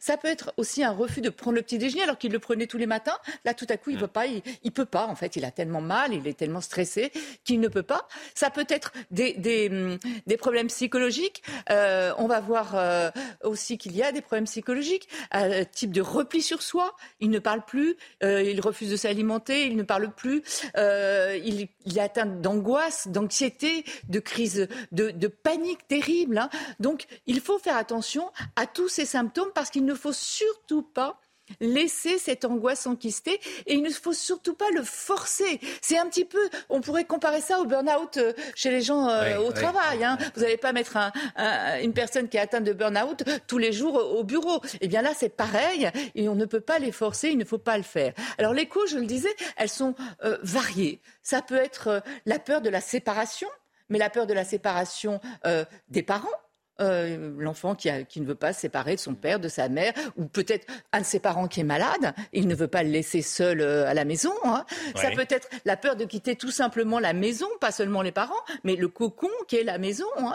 Euh, ça peut être la peur de l'école. Bah, la plupart des écoles sont formidables, mais certaines ressemblent un peu à des prisons avec des grilles, des locaux un peu vétustes. C'est impressionnant l'école. et, puis, les gamins sont violents entre eux. Et, d'ailleurs, les âges, euh, c'est souvent les pics de fréquence de phobie scolaire, c'est souvent à l'entrée au CP où il y a un changement et à l'entrée en sixième où il y a encore un changement. Hein. Donc on le voit, ça peut être donc euh, l'école, ça peut être aussi la peur des autres, euh, là parce que ça peut être du harcèlement, ça peut être du racket. Et puis je parlais du Covid. Il y a eu à un moment l'école a été stigmatisée où on pensait que c'était l'endroit, le lieu de contamination. Bah, la peur de l'autre qui peut vous contaminer. Enfin, vous voyez, il y a tout un tas de, de causes qui sont variées et ça peut être aussi parfois la peur de l'échec scolaire. On est quand même dans une course à la performance, bien entendu. Donc voilà. Donc voilà, c'est la difficulté des symptômes variés des causes variées. Ce qu'il y a de sûr, c'est qu'il faut vraiment être à l'écoute de ces enfants. C'est pas la, même chose que celui qui veut pas l'école comme ça. Non, c'est une réelle pathologie. Et surtout, surtout, il faut les sortir de ce lieu qui est pour eux l'horreur. Hein. ils ont horreur de l'école. Mais il faut continuer à les scolariser d'une manière ou d'une autre, parce qu'en fait, il faut après pouvoir les réintégrer à un moment. Donc, il ne faut pas casser euh, le cursus, il faut continuer la scolarité, soit par le CNED, soit par d'autres organismes, où il existe aussi des, institutions euh, qui peuvent prendre ces enfants. Bon, ça coûte un petit peu euh, plus cher, mais ça existe aussi. Mais en tout cas, sachez y penser, et puis soyez positifs, on s'en sort, les enfants réintègrent l'école au bout de quelques semaines, quelques mois, mais ça peut être positif quand c'est bien pris en charge.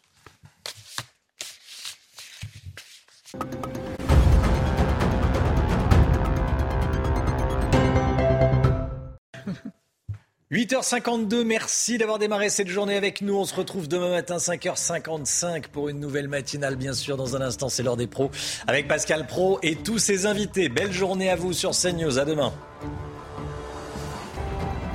Tout de suite, Pascal Pro dans l'heure des pros.